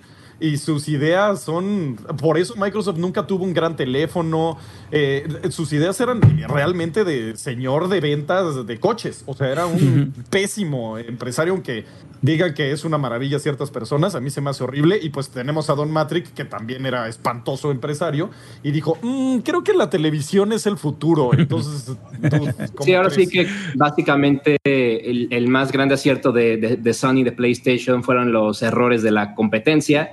Los supieron hacer suyos meses antes del lanzamiento y ya la catapultaron. Ya Sí, no hubo porque nada que tampoco- los pudiera detener. No empezó muy bien PlayStation tampoco. Yo me acuerdo que vi la presentación y dije, ok, creo que me voy a saltar esta generación un ratito y me voy a esperar. Y eh, porque estaba eh, Killzone, estaba Knack, estaba, Estaba- Eh, Second Son. Eh, Infamous Second. Son, que era como el interesante. Y por parte de Microsoft tenías Rise, que pintaba como el juego más brutal del mundo, que todavía se ve bien el maldito juego. Sí. Este, bueno. y tenías eh, Dead Rising que me hizo comprar la día 1. Entonces fue como, no, aquí el chido en. Aunque estén enfocándose en la televisión, los juegos que a mí me interesan los tiene Xbox ahorita. Y fue la que compré día 1. Y luego dije, bueno, ya también me compro el PlayStation. Eh, pero sí, porque aparte yo venía de amar y adorar y ser fanático del Xbox 360 hasta los huesos. Entonces, como que dije, "Meh, no sé, PlayStation meh". se la creyó mucho y la neta solo tiene eh, The Last of y pues, sí, bueno, imagínate que lo sí. más sobresaliente del PlayStation 4 en su lanzamiento fue el remaster del, de Last of Us. Sí. Ajá, Sí, o sea, sí. sí le faltó muchísimo al inicio en cuestión de, de juegos que, bueno, ya después se arregló con un empuje first party impresionante. Que no sé, quizá uno de esos primeros detonantes fue Bloodborne. Sí, sí, sí, sí. Desde Nintendo creo que no veíamos eh, un, un- un first party, bueno, una eh, fila de, first parties, una alineación de first parties tan fuerte como la que vimos en esta generación con PlayStation, ¿eh? Sí estuvo Sí. fuerte. Quizá este fue otro de sus puntos clave, ¿no? Que en la época del Play 4 se solidificó como un, un, estudio, bueno, una plataforma con first parties potentes. Siempre los había tenido, solamente que se quedaron muy bien delineados y marcados y sobresalieron concretamente en estos siete años. Sí, sí, lo hicieron muy bien. O sea, yo de haber ya olvidado PlayStation y de haberlo dejado como, eh, pues está gachito, porque a mí el Play 3, se los he dicho mil veces, este, a ser fan de la marca. O sea, sí cambió en siete años, a decir, wow, me muero ahora por un PlayStation 5 y ya me clavaste con tus super exclusivas porque sacaste juegos como Bloodborne, me estás sacando un remake de Demon Souls. Eh, o sea, estás sacando juegos realmente chidos. Sacaste God of War, eh, Spider-Man, eh, The Last of Us 2. O sea, la neta, sacaron grandes juegos esta generación. Y mejoraron. grandes juegos, pero al mismo tiempo también siento que estuvieron un poquito espaciados. Uncharted. ¿No? Porque estamos hablando 2000, o sea, estamos hablando 2013-14 lanzamiento, ¿no? No hubo algo realmente sobresaliente. Algo tan, tan sobresaliente así. Pero, o sea, estoy hablando nivel candidato GOTY. ¿No? Sale Bloodborne. Ah, en los primeros años. los primeros años.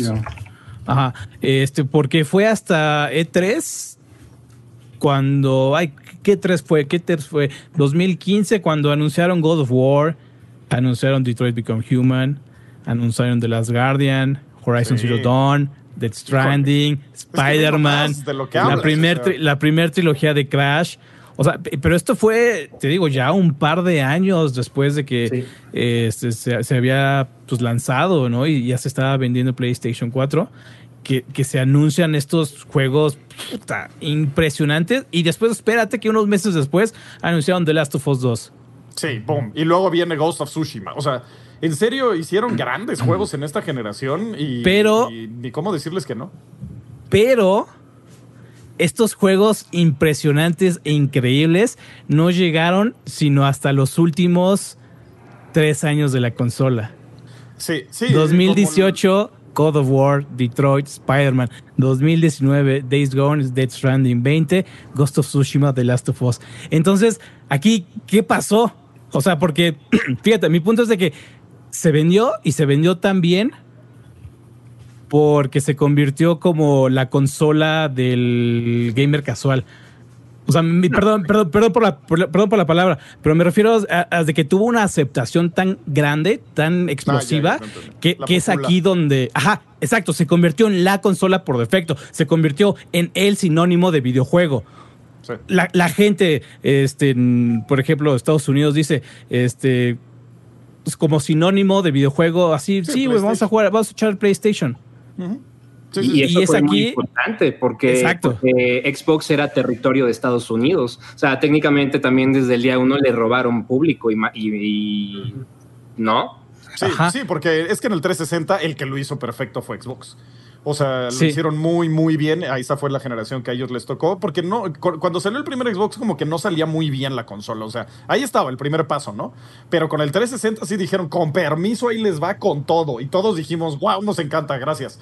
Porque ofrecieron servicios innovadores, este, ofrecían tecnología innovadora, eh, juegos buenos. Eh, eh, fue, fue una gran, gran consola. Y, a lo que iba de que lo de ya me trabé horrible. Lo que decías, Quake, de por qué llegaron hasta el final de la generación los juegos, es por el ciclo de desarrollo. O sea, porque obvio cuando empieza la consola, pues les dan los eh, development kits a los desarrolladores y se tardan unos cinco añitos en sacarle jugo, en, en, hacer un buen, buen juego. Entonces, por eso vemos grandes juegos al final de las generaciones de las consolas, como lo vimos en esta generación y en el PlayStation 3 también, que por fin al final entendieron cómo sacarle jugo al Cell Processor este, y pudieron hacer maravillas como The Last of Us.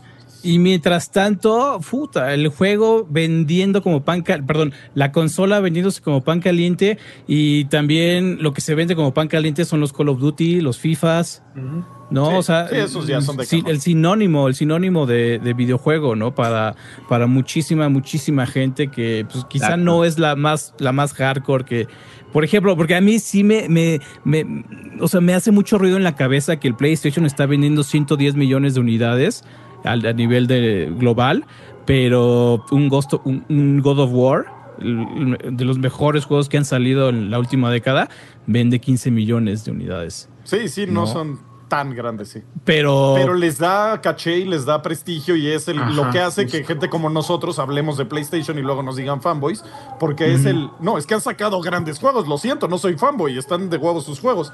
Y, y, pues los líderes de opinión empiezan a hablar bien, bien, bien de esas consolas y la gente empieza, como dices, a tomarlo como sinónimo de videojuego. Oigan, ¿quién me trae un Exacto. helado? Ajá.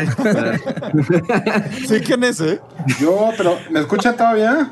sí, Según yo me había muteado, güey, con el cable. No. Están aquí No, no. afuera nuestros amigos de Cremería Chalco.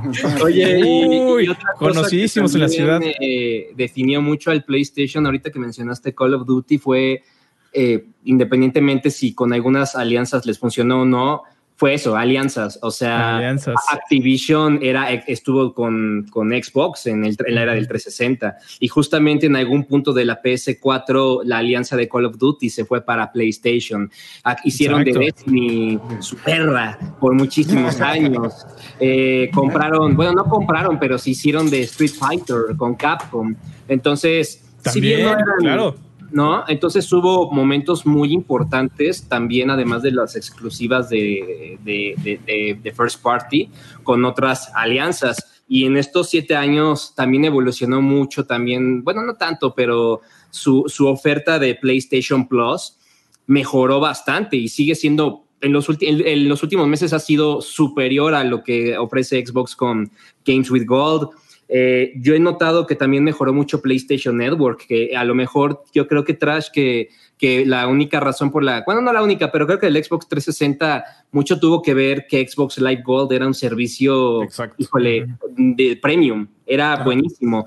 Claro, el Play 3 no te cobraba en un principio, y, y hasta que se animaron a empezar a cobrar eh, eh, por la suscripción de Plus e incluir el juego online en Play 4, vimos una mejor calidad en jugar en, en línea. Yo creo que la gente por eso también prefería el Xbox 360 sobre la PlayStation 3, básicamente por los multiplataforma y el, el juego en línea. Y el PlayStation 4 logró una gran evolución en su infraestructura online en estos siete años, en donde de hecho juegos como Destiny precisamente o Call of Duty se juegan más en esa consola. Incluso hablando de Monster, ahorita la población es muchísimo más grande en, en PlayStation que, que, en Microsoft y es de este gran trabajo que hicieron en estos siete años, más allá de las exclusivas o las alianzas.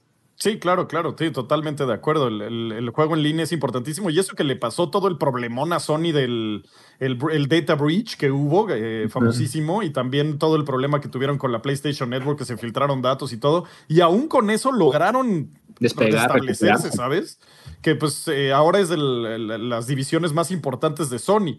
Y hay una cosa que yo no entiendo mucho de la gente también, que siempre está diciendo que PlayStation es para casuales por FIFA y Call of Duty y Fortnite. Y, ok, tienen Uncharted, Horizon Zero Dawn, God of War, God of War Spider-Man, The Last of Us 2, Bloodborne, Infamous, Shadow of the Colossus, Ghost of Tsushima. Súper casual, brother. Entonces, no, no, entiendo esa familia también que se le hace de que la gente solo lo usa para jugar eso.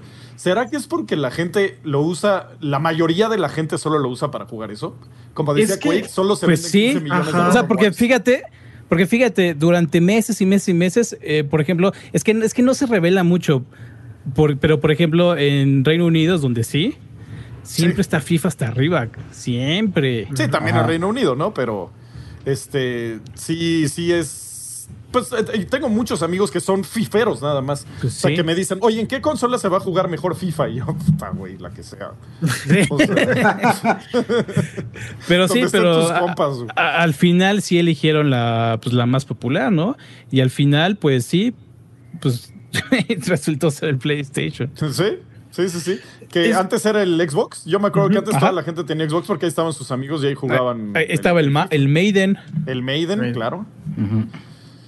Y Sí, por pues eso una- son tan, tan importantes estas alianzas que, que menciona Pablo y también creo que no hay que acordarnos que gran parte del éxito de PlayStation también es que por lo menos por los primeros dos, tres años fue el mejor para, lugar para jugar muchas cosas. Entonces, o sea, como que sí estaba esta imagen de que la diferencia no era tan grande, pero era como de, ah, es que estos cinco juegos corren a 1080 en Play 4 y 720 en Xbox One y se armaban ahí unas guerras y unas peleas pero eso le fue ayudando a PlayStation. Y esta cosa del juego, este, casual, o sea, digo, todos los que estamos aquí de seguro, pues sí, o compramos o prestamos juegos o bueno, ya creo que ya no se rentan juegos en ninguna parte, pero como que estamos constantemente consumiendo y la realidad es que mucha gente se compra una consola y juega dos juegos y la deja. ¿no? Pero el punto es, o sea, sigue contando como una venta de consolas y estos exclusivos, la verdad, aunque son muy importantes, y yo, por ejemplo, ahí difiero un poco con Quake, porque yo sí creo que como desde 2015 tuvieron una racha muy buena de juegos, o sea, sí, obvio, lo más impresionante hasta el fin de generación, pero tuvimos 2015 Bloodborne, 2016 Uncharted, 2017 Horizon, o sea, ahí desde ahí ya tuvimos tres ah, juegos que se puede decir que son como que definieron la generación y que seguro van a estar en muchas listas de juegos de la generación y ya estaban ahí, ¿no? Y como que Play eso hizo muy bien, pero eso les ayuda a tener esta, pues, presencia de marca, ¿no? Y, y, es un problema que tuvo mucho Xbox en esta generación, que sí, tuvo un montón de, o sea, tuvo varios juegos, pero dime cuál realmente juego de Xbox One crees que marcó la generación. Ninguno no hay ninguno. hay, sí, que, hay que ser totalmente sinceros. Y, y, no nada más eh, la presencia de marca de, lo, de la mano de lo que mencionas, Pedro. O sea, 2015, los juegos que mencionaste, pero desde dos, finales de 2014, principios de 2015, también ya te estaban anunciando lo que está por venir 4 o 5. En 2015 se anunció el remake de Final Fantasy VII. O sea, salió 4 o 5 años después pero ya estabas haciendo que la gente tuviera razones para prepararse por a esa consola. Eh, muchos de esos juegos se empezaron a anunciar desde 2014, aunque no hubieran salido. Y era técnicamente humo, ¿no? Muchos de ellos, ¿no?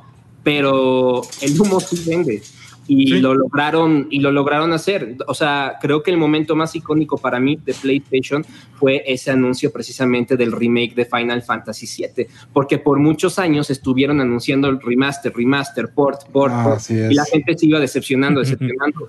Y hoy puedes buscar las reacciones más impactantes en, E3 o en conferencias. Y el remake de Final Fantasy VII, aunque se supone que el próximo año ya va a estar en Xbox, eh, es uno de los momentos más icónicos de la generación del lado de PlayStation. Entonces, sí salieron, mientras salían juegos, también se estaban anunciando unas cosas bestiales que iban a salir en los años venideros. Sí, claro. Ahorita que mencionas eso, yo me acuerdo mucho cuando yo bajaba las conferencias del E3 en internet, a los 2000, finales de los 2000, principios de los 2010 eh, y oía a la gente cómo se emocionaba y a mí me emocionaba oír cómo se emocionaban, porque decía, órale, como que hay más gente a la que le gusta igual que a mí este, este hobby, ¿no? Y de repente empiezan como a ya transmitirse las conferencias y las empezamos a ver y eran cosas como, con ustedes el mejor juego del mundo y la gente como que le valía. Y cuando anuncian Final Fantasy VII oír los gritos de la gente, ver cómo lloraban, yo llorando también viéndolo de la emoción. Y era como, hace años no había visto una emoción de ese tamaño eh, hasta que vi el, anuncio de Final Fantasy VII. Y como dices, pues fue del lado de PlayStation. ¿Sabes también cuál estuvo así? El de el remake de, de Resident Evil 2, güey. Mm. Así la ah, gente también así, ¡ay! O sea, estuvo increíble eso. Pero sí, o sea. Lo, lo, anunciaron en 2015. O sea, salió el desarrollador diciendo estamos haciendo el remake. Entonces dejaron a la gente esperando así como novia. lo padre de, del de. Ah, perdón, perdón.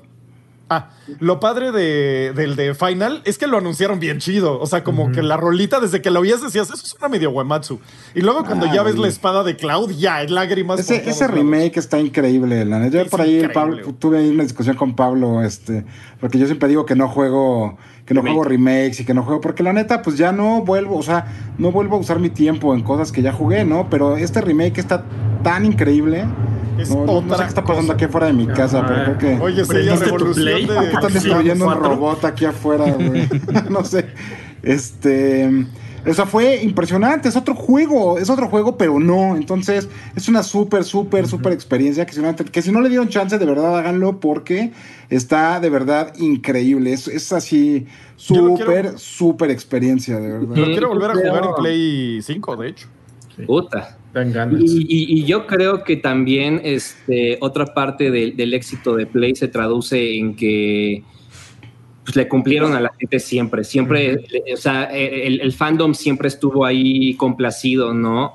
Y Nintendo también lo hizo mucho, y a mí como, como fan de Xbox, porque en realidad, oh sorpresa, puedo estar hablando muy bien de Play ahorita, porque esa es la realidad de, de esa consola. Yo juego realmente 90% en un Xbox, ¿no? Y yo como fan de Xbox, muy pocas veces me sentí consentido como fanático. Me, me, hicieron muchas veces eh, recapitular si compré la consola correcta y obviamente la compré por lo que mencionaste Trash en un principio del 360. Mis amigos juegan en Xbox, pues ahí es donde me mudo y por ellos estoy en Xbox, ¿no?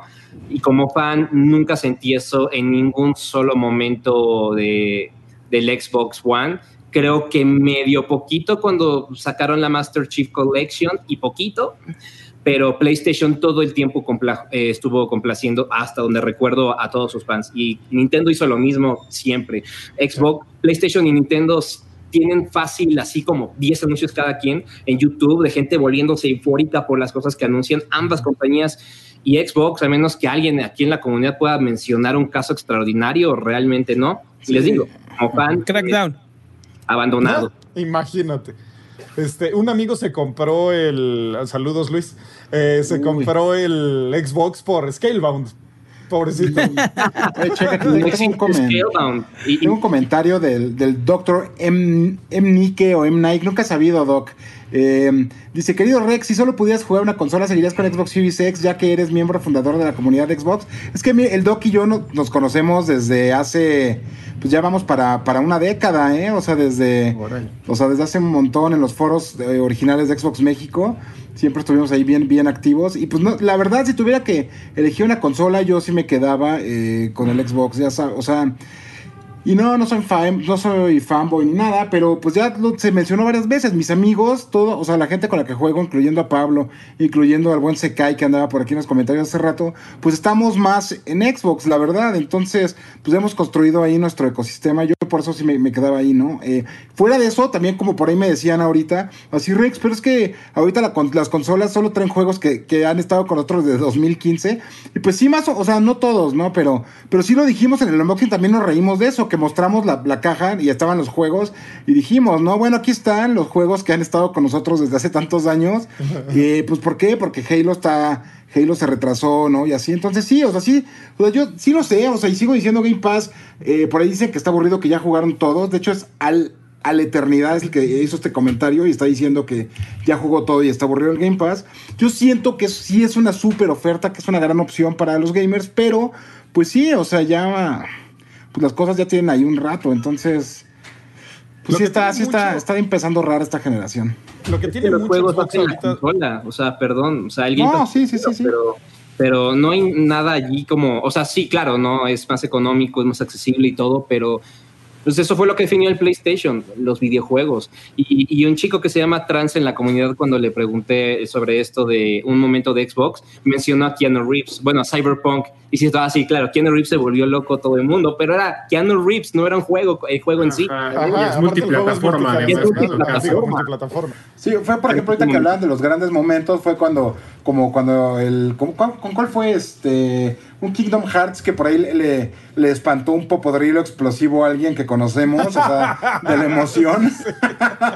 Pero pues al final de cuentas fue porque esta, esta persona es súper fan y, y, o sea, pero pues de nuevo no fue Xbox, no fue Xbox en sí, ¿no? O sea, entonces, está, sí, sí, sí. Xbox pasó súper, súper desapercibido todos estos años. Lo que ahorita le doy a Xbox es que está generando un humo genial ahorita. O sea, emociona, ¿sabes? Pero ¿sabes qué? Mira, chécate. O sea, Xbox estuvo ahí. Estuvo, oye, ya me, estoy dando cuenta que estuve callado un muy buen rato, pero... Este, o sea, Xbox lo que estuvo haciendo, estuvo preparando su backend, estuvo preparando servicios, estuvo mejorando su tecnología, estuvo preparando un montón de cosas que Todavía no, pero están por mejorar considerablemente nuestra calidad de gaming. Sigue siendo una promesa, pero es una promesa que, se ve bien aterrizable, la verdad. O sea, que, que, cuando se logre va a ser algo impresionante. Todavía no estamos ahí, pero también por aquí ya lo dijeron, ¿no? lo hemos estado diciendo nosotros.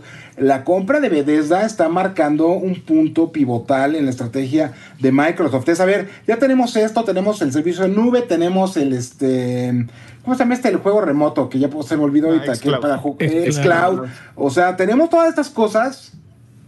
Ahora vamos por los juegos, ¿no? Es, como cinco años. En cinco eh, años vamos a estar hablando. Sí, en cinco años, sí, sí, sí. Va a estar bien cañón que va a pasar tanto tiempo eh, y la consola pues va a estar ahí, ¿no? siempre como la reina multiplataforma. Pero va a ser brutal en cinco años el Xbox, ¿eh? Sí, va, va va a ser ser. imparable esa. esa ¿Qué ibas a decir tú, Pablo?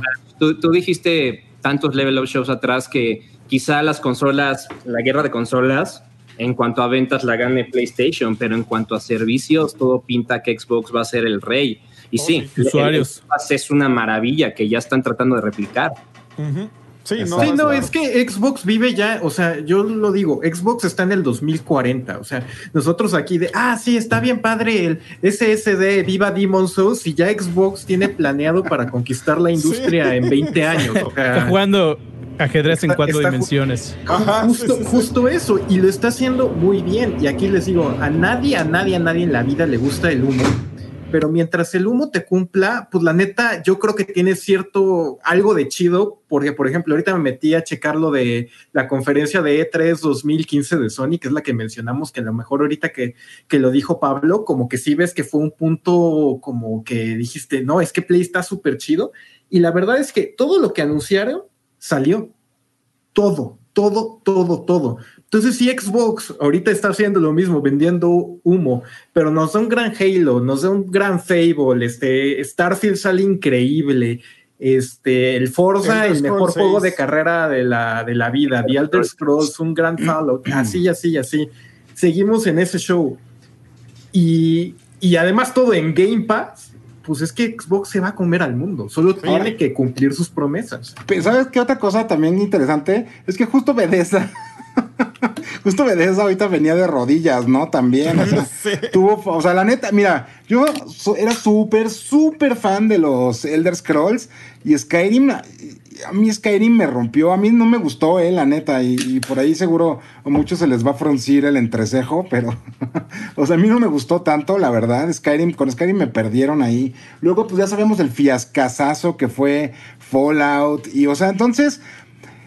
Uy, hay, o sea, hay que ver, hay que ver, hay que ver. O sea, la neta es que igual y pues entre dos, entre un, entre un hincado y un caído, pues, se levantan, ¿no? O sea, igual y vamos a ver, vamos a ver qué pasa. O sea, Doom, pues bueno, fue una gran apuesta y fue una. O sea, la verdad es que es un, es un, es un juegazo. Aunque les digo, a mí realmente, en lo personal, no, no, no, le, no le pude dar tanto tiempo, ya no me, y no me logró atrapar, pero pero sí he estado viendo y les digo, veo, veo gameplay de, de, de gente de la comunidad eh, y los veo ahí y la verdad sí se ve, se ve bien bueno y, y, o sea, pero a mí yo no alcancé a llegar a esa parte, ¿no? Entonces, eh, la promesa está ahí, o sea, la promesa está ahí de que van a hacer grandes juegos, de que tienen grandes franquicias y eso va a ser algo eh, bien interesante de, de- de- de- de ver también cómo lo cómo lo integran en su ecosistema de juegos, ¿no? Entonces, pues sí, o sea, yo creo que, yo creo que Xbox ahorita tiene, tiene un gran potencial, la verdad. Eh, tiene que empezar ya a cobrar todas las inversiones que han hecho a lo largo de estos años. O sea, es cuando tienen ahorita que empezar ya a, a hacer el cash-in en estas, en estas apuestas, ¿no? Así y por eso por ahí dicen The Evil Within también está bueno. Y sí, son grandes juegos de terror, la verdad. Pero no Tienen venden. una- pues ajá, esa es la cosa. Tienen una gran, tienen un gran potencial. Hay que ver ahora si se realiza esa parte. A lo mejor no venden, pero pues no sé, imagínate, ahí en el Game Pass, pues igual y. Pues no sé, o sea, igual empiezan a generar ahí, este, empiezan a Sí, retener la, la- audiencia. la cosa de Bethesda es de que en serio tiene juegos grandísimos, eh, buenísimos. Por ejemplo, Prey. Prey en serio es criminal que la gente no esté jugando Prey, Prey o que no lo juegue. Es, es- es en serio así criminal porque ese juego es, es así, güey. Enviado del cielo, es, es genialidad, pero no se juega, quizá Yo- no es tan entiendo. atractivo para la gente. Cu- Cuando lo estaba jugando dije, wow, esto es un clásico, esto es una maravilla de juego, ¿qué es esto? Y de repente fui con la gente y le platicaba y no, es que Prey, Prey, Prey. Y decían, no, no, ¿qué es Prey? ¿Qué? Y nadie lo jugó. Nadie y me enojaba de que nadie lo hubiera Prey. jugado. Ajá, entonces, pues sí, como Siempre dices, lo digo, entre siempre un lo digo. hincado y un parado, y no un, un caído. Sí, a ver qué, qué pasa, porque yo también, Bethesda, dejé de ser fan de ellos desde hace, eh, pues no mucho tiempo, pero sí que habrá sido. Después de Fallout eh, 4, yo creo dije, bueno, ya, gracias. Y de ahí ya no le agarré hasta Prey. Prey sí me fascinó y ahora Doom Eternal, pero cualquier otro juego de... Ni, ni Evil Within me llamó la atención, la neta. Este, de ahí en fuera tampoco los sentí tan chidos, pero pues vamos a ver qué hacen en un futuro, ¿no? O sea, ojalá hagan cosas nuevas, porque como que sus franquicias viejas no soy tan fan. O sea, Skyrim está chido, pero Sí, qué pues pasa. sí, tienen, tienen que. Ver, Por ahí dice Panda Drenias que él le tiene muchas ganas a Deadloop. Sí, se ve sí, increíble. Y pues sí, también, ¿no? Y por ahí se me fue ya, pero alguien decía, Fabián Aramayo decía que ahí le recuerda a Half-Life. Entonces, pues sí, Sí, o sea, es que hay sí, mucho es que legado, hay mucha carga ahí histórica. Es que- como que- un Half-Life Metroidvaniado, ¿no? Está- Es que sería como un Half-Life con System Shock, más o menos. Dice Guadalupe Está- García, el hincado y el parado es albur, sí. no, la neta no. Este, pues sí, amigos. Ay, Dishonored, claro. Tampoco fui muy fan de Dishonored. No, Sí, Dishonored pero- igual, igual es así otra joya, güey. El Dishonored 2, puta, está buenísimo. güey. El Ni lo 1 pude no acabar. me. El 1 no me convenció tanto, pero ya el 2 con, con tanta libertad que tenías. Es que el 1 estaba limitado con la cuestión de que o matabas o no matabas. Y, y eso no estaba chido. Creo que ¿no? jugué y ya el 1 y de el 2. ahí lo, lo mandé al queso. Híjole, el, el 2 sí está buenísimo. Bueno, también Wolfenstein, que lo, re- lo rehicieron. Machine Games se, se está consolidando también como un- uno de los bueno, buenos estudios de FPS ¿no? que, que- que hay junto con It Software, ¿no? Que retomó esa corona que había perdido. Y pues todas son buenas noticias y un gran potencial para pues, Xbox a lo que venga. Sí, o sea, mira, ya por ahí nos están diciendo, así que ahora que ahora Bethesda, estamos diciendo que Bethesda es una, es una mierda, ¿no? Pero no, no, o sea, no estamos diciendo eso. Solo estamos hablando de que sí tuvo problemas, o sea, tuvo problemas, este... Y ahí está, no, no lo estamos inventando, son cosas que pasaron, ahí está el histórico, ahí está todo el backlash que hubo con Fallout 76. Solamente lo estamos Los diciendo, mods pero... paga, ver, o sea, ajá. neto. Pero de nuevo, ahí va, lo voy a volver a decir de nuevo. En este momento yo creo que Xbox está puesto en la mejor posición para triunfar en esta generación. Esa es, lo lo que yo creo, digo, lo que yo creo, perdón, es lo que yo pienso. Eh, PlayStation está haciendo, hizo y está haciendo un gran trabajo, su consola, o sea, ti- tiene muy buenas franquicias, de verdad, algo que a Microsoft le ha, le ha fallado, pero en este momento, con la estrategia que Microsoft armó a lo largo de estos años, yo creo que ellos te- están puestos en la mejor posición para el futuro. Entonces, Pero- no estamos tirando a ninguno de los dos, nada más. Pero en este momento, que la consola ya salió, bueno, va a salir, que ya la tenemos algunos en las manos y que ya está ahí, pues sí, no tenemos más que cosas viejas que jugar, la verdad. Entonces, eso es una realidad, es una Y se realidad. los dije, se los dije. Oigan. Oigan, ¿qué van a jugar cuando salga su Xbox, eh? Vamos no, a jugar juegos Valhalla de para mierda. reírnos Oigan. de los bugs. Oigan, oigan, oigan. Pero estamos hablando de PlayStation. Ah, bueno, sí, perdón, pero es que ya por ahí Es nos que son estaban, nos estaban partes, diciendo que son- estamos son- criticando. Es como, como hablar de manos, que- hablas de la izquierda y de la derecha. Ajá. Yo hablo mucho de PlayStation manos. para retomar el tema. ¿Quién, quién- quién nos descarriló, eh? Ojalá alguien en el chat nos deje, no- nos deje el, el timestamp. eh, Nuestro ya sabes. por Cuando- Xbox nos, nos Cuando nos descarriló. descarriló. Ajá, a ver, a ver quién fue el causante que nos descarriló. Creo que Este, cuando empecé a hablar muy bien de Xbox y siendo un, fa- un fan frustrado. pero nos fuimos de lleno con Xbox como siempre. Este, pero bueno, Bueno, ya así ya. reca- recapitulando el tema de, um, de PlayStation 4, pues creo que sí fue una, una consola que tuvo muy... Ay, no, no, ni siquiera es suerte. Fue trabajo, trabajo muy bien hecho, muy bien enfocado, eh, que tuvo una atracción impresionante, el apoyo de los jugadores porque se, se sintieron como recompensados, como nunca traicionados y siempre Quake fanboy de Sony. ¿Cuándo? Nada más estoy hablando lo que pasa, estoy hablando los facts. Es que eso- con eso con lo grandes juegos, con grandes juegos y pues bueno, el resultado son 110 millones de consolas vendidas. No sé en cuánto va el número, Pedro. Hola, Jolo Eh, Cruces. a ver, tú- 111 te- millones se Ajá, quedaron. ciento y tantos. Y contando. 14, no me acuerdo.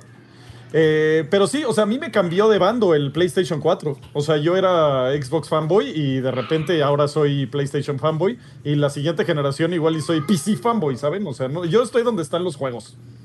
Y en esta generación los juegos estuvieron en PlayStation. 112 millones, solo por abajo de Play atrás. 2, Ni arriba ni 10 y Game Boy. Y lo que está impresionante son sus números de PlayStation Plus. Esos están mucho más grandes de los que creía. Creo que están en cuarenta y tantos millones, una cosa así. Oigan, amigos, pues ya este, hay que pasarnos ya a los. Sí, ya el Super Super Chat, porque, porque ya No me vamos a jugar terminar. PlayStation. Ya me, me están requiriendo. A ver, amigos, empezamos con Enrique. Enrique777 nos dice: Saludos, Level Levengadores. Levengadores. Muy Saludos, buena, esa Enrique. me gusta. Rosenreich. ¿Quién sigue? Vas. Luego, Maldita sea Dice- otro documento otra vez. Ahí está el link en Ahí el documento. En lo que lo buscas, me acabo de dar cuenta que las tiritas en las que vienen envueltas las cosas de PlayStation, los cables y eso, son de cartón, no de plástico. Para el ambiente. Órale. Aquí está. Pues bueno. sí, todo, todo en la caja, pero bueno. Este Subterráneo Luis dice. Hola banda, saludos desde sus casas 9.4, chelitas y metal chiquito envía. Oh, tú lo sabes. Chelitas, chelitas, chelitas, metal chiquito. Así es. A ver, yo voy con el siguiente. Dice David Sebastián, critiquen las consolas un poco, no sean mala onda. Yo les prometo que Microsoft ni Sony les van a quitar. Y si es que les quitan, yo les regalo una. A cámara, Eh, David. sí, es que, es que todavía no es tiempo de hacer eso. Ajá, yo por ahí le contesté no. en el chat y sí les puse, o sea, todavía no podemos, tenemos acuerdos, hay cosas que tenemos que cumplir, pero eh, no se preocupen, o sea, ya dijimos un montón de cosas ahorita de lo que pensamos, de lo que está pasando de las estrategias, entonces iba por ahí. Y también Este, mucha gente dice, ay, qué porquería que no puedan hablar de, no solo de PlayStation, sino de Xbox, porque también hay embargos con Xbox. Este, qué porquería que no puedan hablar, no sé qué. También las compañías lo hacen para que no haya una ventaja hacia nadie, ¿saben? O sea, como para que un día todos podamos decir lo que pensamos de la consola. Entonces Así también es- eso es parte de por qué existen los embargos. O sea, para que sea como justo con todos los medios. Ah, exacto. ok, Pero perdón. bueno, ya lee el que sigue atrás porque... Eh, Jonathan Vera, me gustó eh, el unboxing de Trash, muy real, rompiendo cajas, cayéndose en la base, todo accidentado. Eh, ya reservé mi Xbox Series X dos semanas eter- eternas. Chido, Que- Jonathan, felicidades. Sí, felicidades por bien, lograrlo. qué bueno que- que gracias. lo Sí, dos semanitas, ¿Cómo? dos semanitas se pasan rápido, ojalá. No sé, no, se te van a hacer eternas, lo siento mucho. Sí, sí, sí van a ser difíciles. Sí. Y ¿Quién ahora, sigue? Félix, no, Pablo. Ah, es que Pablo no ah, tiene. Pablo. Ah, no tiene Lo el... estoy viendo, lo estoy viendo. Ah, vas, ¿Ah, sí? vas. Ah, va, vas con Sí. el de Félix. Félix dice, Ah, ya sí, sí. denle, Félix84H, dice, ya denle Halo a ID Software. Imagínate un. Halo de software. Sería Imagínate una cómo locura, ¿eh? Se rompe el mundo, güey. Estaría chidísimo. Luego tenemos ¿Quién a va? Mike Santiago. Saludos, Team Level Up. Buen viernes. Aquí viéndolos desde la cocina preparando una tortita ahogada. Uf, Uf, invita, por favor. Que no he comido. Ay, sí, yo también muero de hambre. No, yo ayer no cené y no desayuné y no he comido. Imagínense cómo estoy hoy. Ah, bueno. y no se alimenta, se alimenta de amor. De sol, de PlayStations. Oye, bueno, Este- dice Raúl Flores que le contesten a Ubisoft. Tarde, pero sin bugs. A Ubisoft. pues sí, pues sí, al buen Boogie. Oigan, ¿y no nos faltan? Como que vi muchos que no estamos, que no están aquí en el documento. Este, Muchos, no, muchos. Son todos. Pues no, aquí están todos, yo creo, pero. ¿Sí? ¿Seguros? Ya ahorita veremos que nos digan. Eh, Wise Dayron, que nos manda un mensaje en blanco, aparentemente nos mandó, nos mandó 10 pesos. Muchas gracias, bro. Igual se agradecen. No, estoy viendo Este, uno de Static 089 aquí. Eh, dice, saludos, ajá. banda de Level Up. Todavía no cada viernes". llegamos. Está más abajo, maldita sea. Ah, entonces no. ¿What? No, yo no Síguele, esa síganle con Salvador Ramírez, eh, mi- eh, Mr. Mick, y luego está, eh, por ahí está ese que dices arribita. Ajá, luego Enrique, luego Static. Ajá. Les voy a mandar una foto de lo que estoy viendo y van a ver que yo no tengo eso. Igual no estás viendo el documento. O ¿No? no, sé, actualízalo. Pero bueno, a ver, Pero continuemos. Wise Dairon dijo que eh, pues nos envió un mensaje en blanco. Seguramente fue un super sticker o no se logró registrar ahí su mensaje. Se le envía un saludo. Después Salvador Ramírez. Creo que Salvador es quien nos está echando la mano con, con el documento. Este, ya el documento ya está super pro. Ya tiene hasta casillas para que le das clic. Para que nadie diga, no leído. No leído. Yo, yo no lo veo.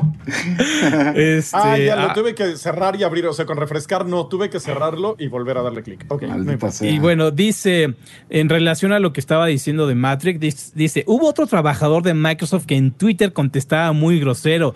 Exactamente a ese me refería. Y fue despedido de inmediato. Recuerdo que le dijeron que la conexión permanente era un error y contestó casi como el meme. Lo hubieran, lo hubieran pensado antes de nacer en la miseria. Así, a, a ese bro me, me refería y creo que hasta ahora está en Stadia. Chan, chan, chan. Oh, bueno, ese es el, lugar de los rejects. Ahí está, diablo. ¿Quién sigue? Ahora sí, Mr. Miguel, el, el, tú. A ver, este sí ya lo estoy leyendo. Mi hermana trabaja en uno de los warehouses encargados de distribuir el PlayStation 5 y me contó que se perdieron dos mandos y encontraron uno en la basura. Boom, como. Donde como- pertenecen. ¡Bum! Como boletas de Trump que inventan que las encuentran en la basura y no sé qué, ¿no? Ah, sí. Este, pero, órale, qué loco, ¿por qué alguien tiraría uno? O sea, me lo voy a robar para tirar. Pues después no lo pudo, no encontró cómo sacarlo y lo echó a la basura, güey. Ajá, seguro, míralo, tienes O mente sea, criminal, Rex. güey, soy, soy un detective experto, güey. Sí, aguas, ¿eh? Luego dice Enrique Salazar, mójense Gori 2020 para ustedes, Days Gone 9.4. no, Ya habíamos dicho la semana pasada, ¿no? ¿Cuál era nuestro GOTI? Bueno, hasta ahora. hasta ahora. Otra vez, díganlo. No, yo, yo me voy a guardar mi. Porque todavía me falta este Cyberpunk. Y en mi gotis iba a estar Cyberpunk. Y este. y- Bueno, por eso dije hasta ahora. Mi Ah, GOTI hasta hasta ahora. es Microsoft Flight Simulator. Final 7. Híjole, Final yo 7. también me quedo con Final 7 porque pues creo que ninguno de nosotros jugó el, el Flight Simulator. Pero sí, me voy. ¿Tú, Híjole, y nada más porque no jugué Alex. Nada más faltaste tú. Sí, igual. Sí, yo también he jugado, Alex. Pablo, ¿Por qué ¿tú no qué, tú piensas, Pablo? El Final 7 igual. ¿También? Ah. ¡Pum! Es que es un juegazazo, amigos, de verdad. es una super experiencia. juego. Aparte sale Rex. Tienen que Hacer jugar. algo Sí. ahí. El Ahí Barrex. estoy, ahí estoy todo el Barrex. tiempo. Así Oye, es. pues ahí está Trash. El último es el que te estabas quejando que no estaba. Léetelo, güey. Ah, ya. Es que es el único que me aparece aquí. Saludos, banda de Level Up. eh, aquí cada viernes. Esperamos atrás en el unbox de PlayStation 5. Queremos un 99.4. Rex, nos debes ese review de Days Gone. Eso era lo que quería leer. Hoy estoy, estoy viendo Static 089 que está. No sé, es- o sea, si es broma o estás un poquito retrasado en tu queue de videos, pero pues ya está el unboxing de Play 5 en Level y en el canal del Trash. O sea, que te vas a decepcionar en el unboxing de Level y te vas a poner feliz en el del canal del Trash. o sea, ya están ahí los dos. Pero es un 2 Pero- por 1 está Es mejor, tiene dos videos que ver. Ajá, en Claro, lugar de nada más uno. Me puedes ver ahí fallando, aventando a ALB el, el Dual Sense y luego me puedes ver ahí sacando la consola con una mano así extendida, así ah, de la otra caja. No mames, se pesa 200 kilos. Yo sí la tuve que acostar, la Lo neta. levanté con la izquierda, güey, así. Y en lo que el güey quitaba la otra caja, yo así. ah. Pero está, o sea, ahí están los unboxings. Me suena nombre de condones DualSense, me choca. Sí, está Sí. como. No, no de condones, sino como de tecnología asociada, ¿no? Así como. Ah, sí, sí, con como la- el ribbing. tecnología como-. Sí, no condones, tecnología asociada. Y le diste al clavo, cabrón. Sí. Pero bueno, Pero este bueno. último mensaje en el super chat dice José Founders dice, ¿cuánto creéis que venda Demon Soul? Saludos, Trash. Tres. Poquito. Son, son Sí, juegos sí. que no venden mucho, la neta. ¿Qué, qué les gusta? ¿Unos 3 milloncitos tops? Pues mira, más que Death Stranding, sí. Pero- Death Stranding, sí. Manchado. Pero tampoco mucho. A menos que sí sea algo brutalmente genial. Pero no creo porque eh, estaba leyendo eh, de, de los desarrolladores y dicen que es el mismo juego. O sea, que le metieron de su cosecha así cuatro granos de arena. Entonces no creo que venda mucho. A mí, no, no sé. No, como Es que mira, No, es que son juegos de nicho, la neta. Sekiro, que yo creo que es más accesible y es multiplataforma, ah, vendió eh, más de 5 millones. O sea, no Ay, es wow. tanto. Y, y le fue bien. Y Ajá, le fue bien. fue bien. Entonces yo creo que un Demons unos 2, 3. Pues a ver cómo Sí, le va con ya- ¿no? Y el factor. Eh, ajá, nostalgia. generación. Eso ayuda un poquito, ¿no? Este, Yo me voy por el factor nueva generación y que mucha gente va a decir, bueno, ¿qué más juego? Ya acabé Miles Morales o bueno, ¿qué voy a hacer con este PlayStation que me acabo de comprar? Y lo va a comprar. Entonces creo que eso le va a afectar positivamente. Lo puedes poner ahí en tu pared para que, sin- para que todos creamos que tienes ahí un aire acondicionado, güey. Que Tienes un mini split ahí. el Demon Souls o qué? No, con tu play. No. Ah, ya, ya. Oye, dice, te mandó un mensaje aquí, este. Ah, es- Sánchez 3.14 Trash. Vaya a comerse un taco. No, y me urge. Un taco colgando. Desde ahí un taco.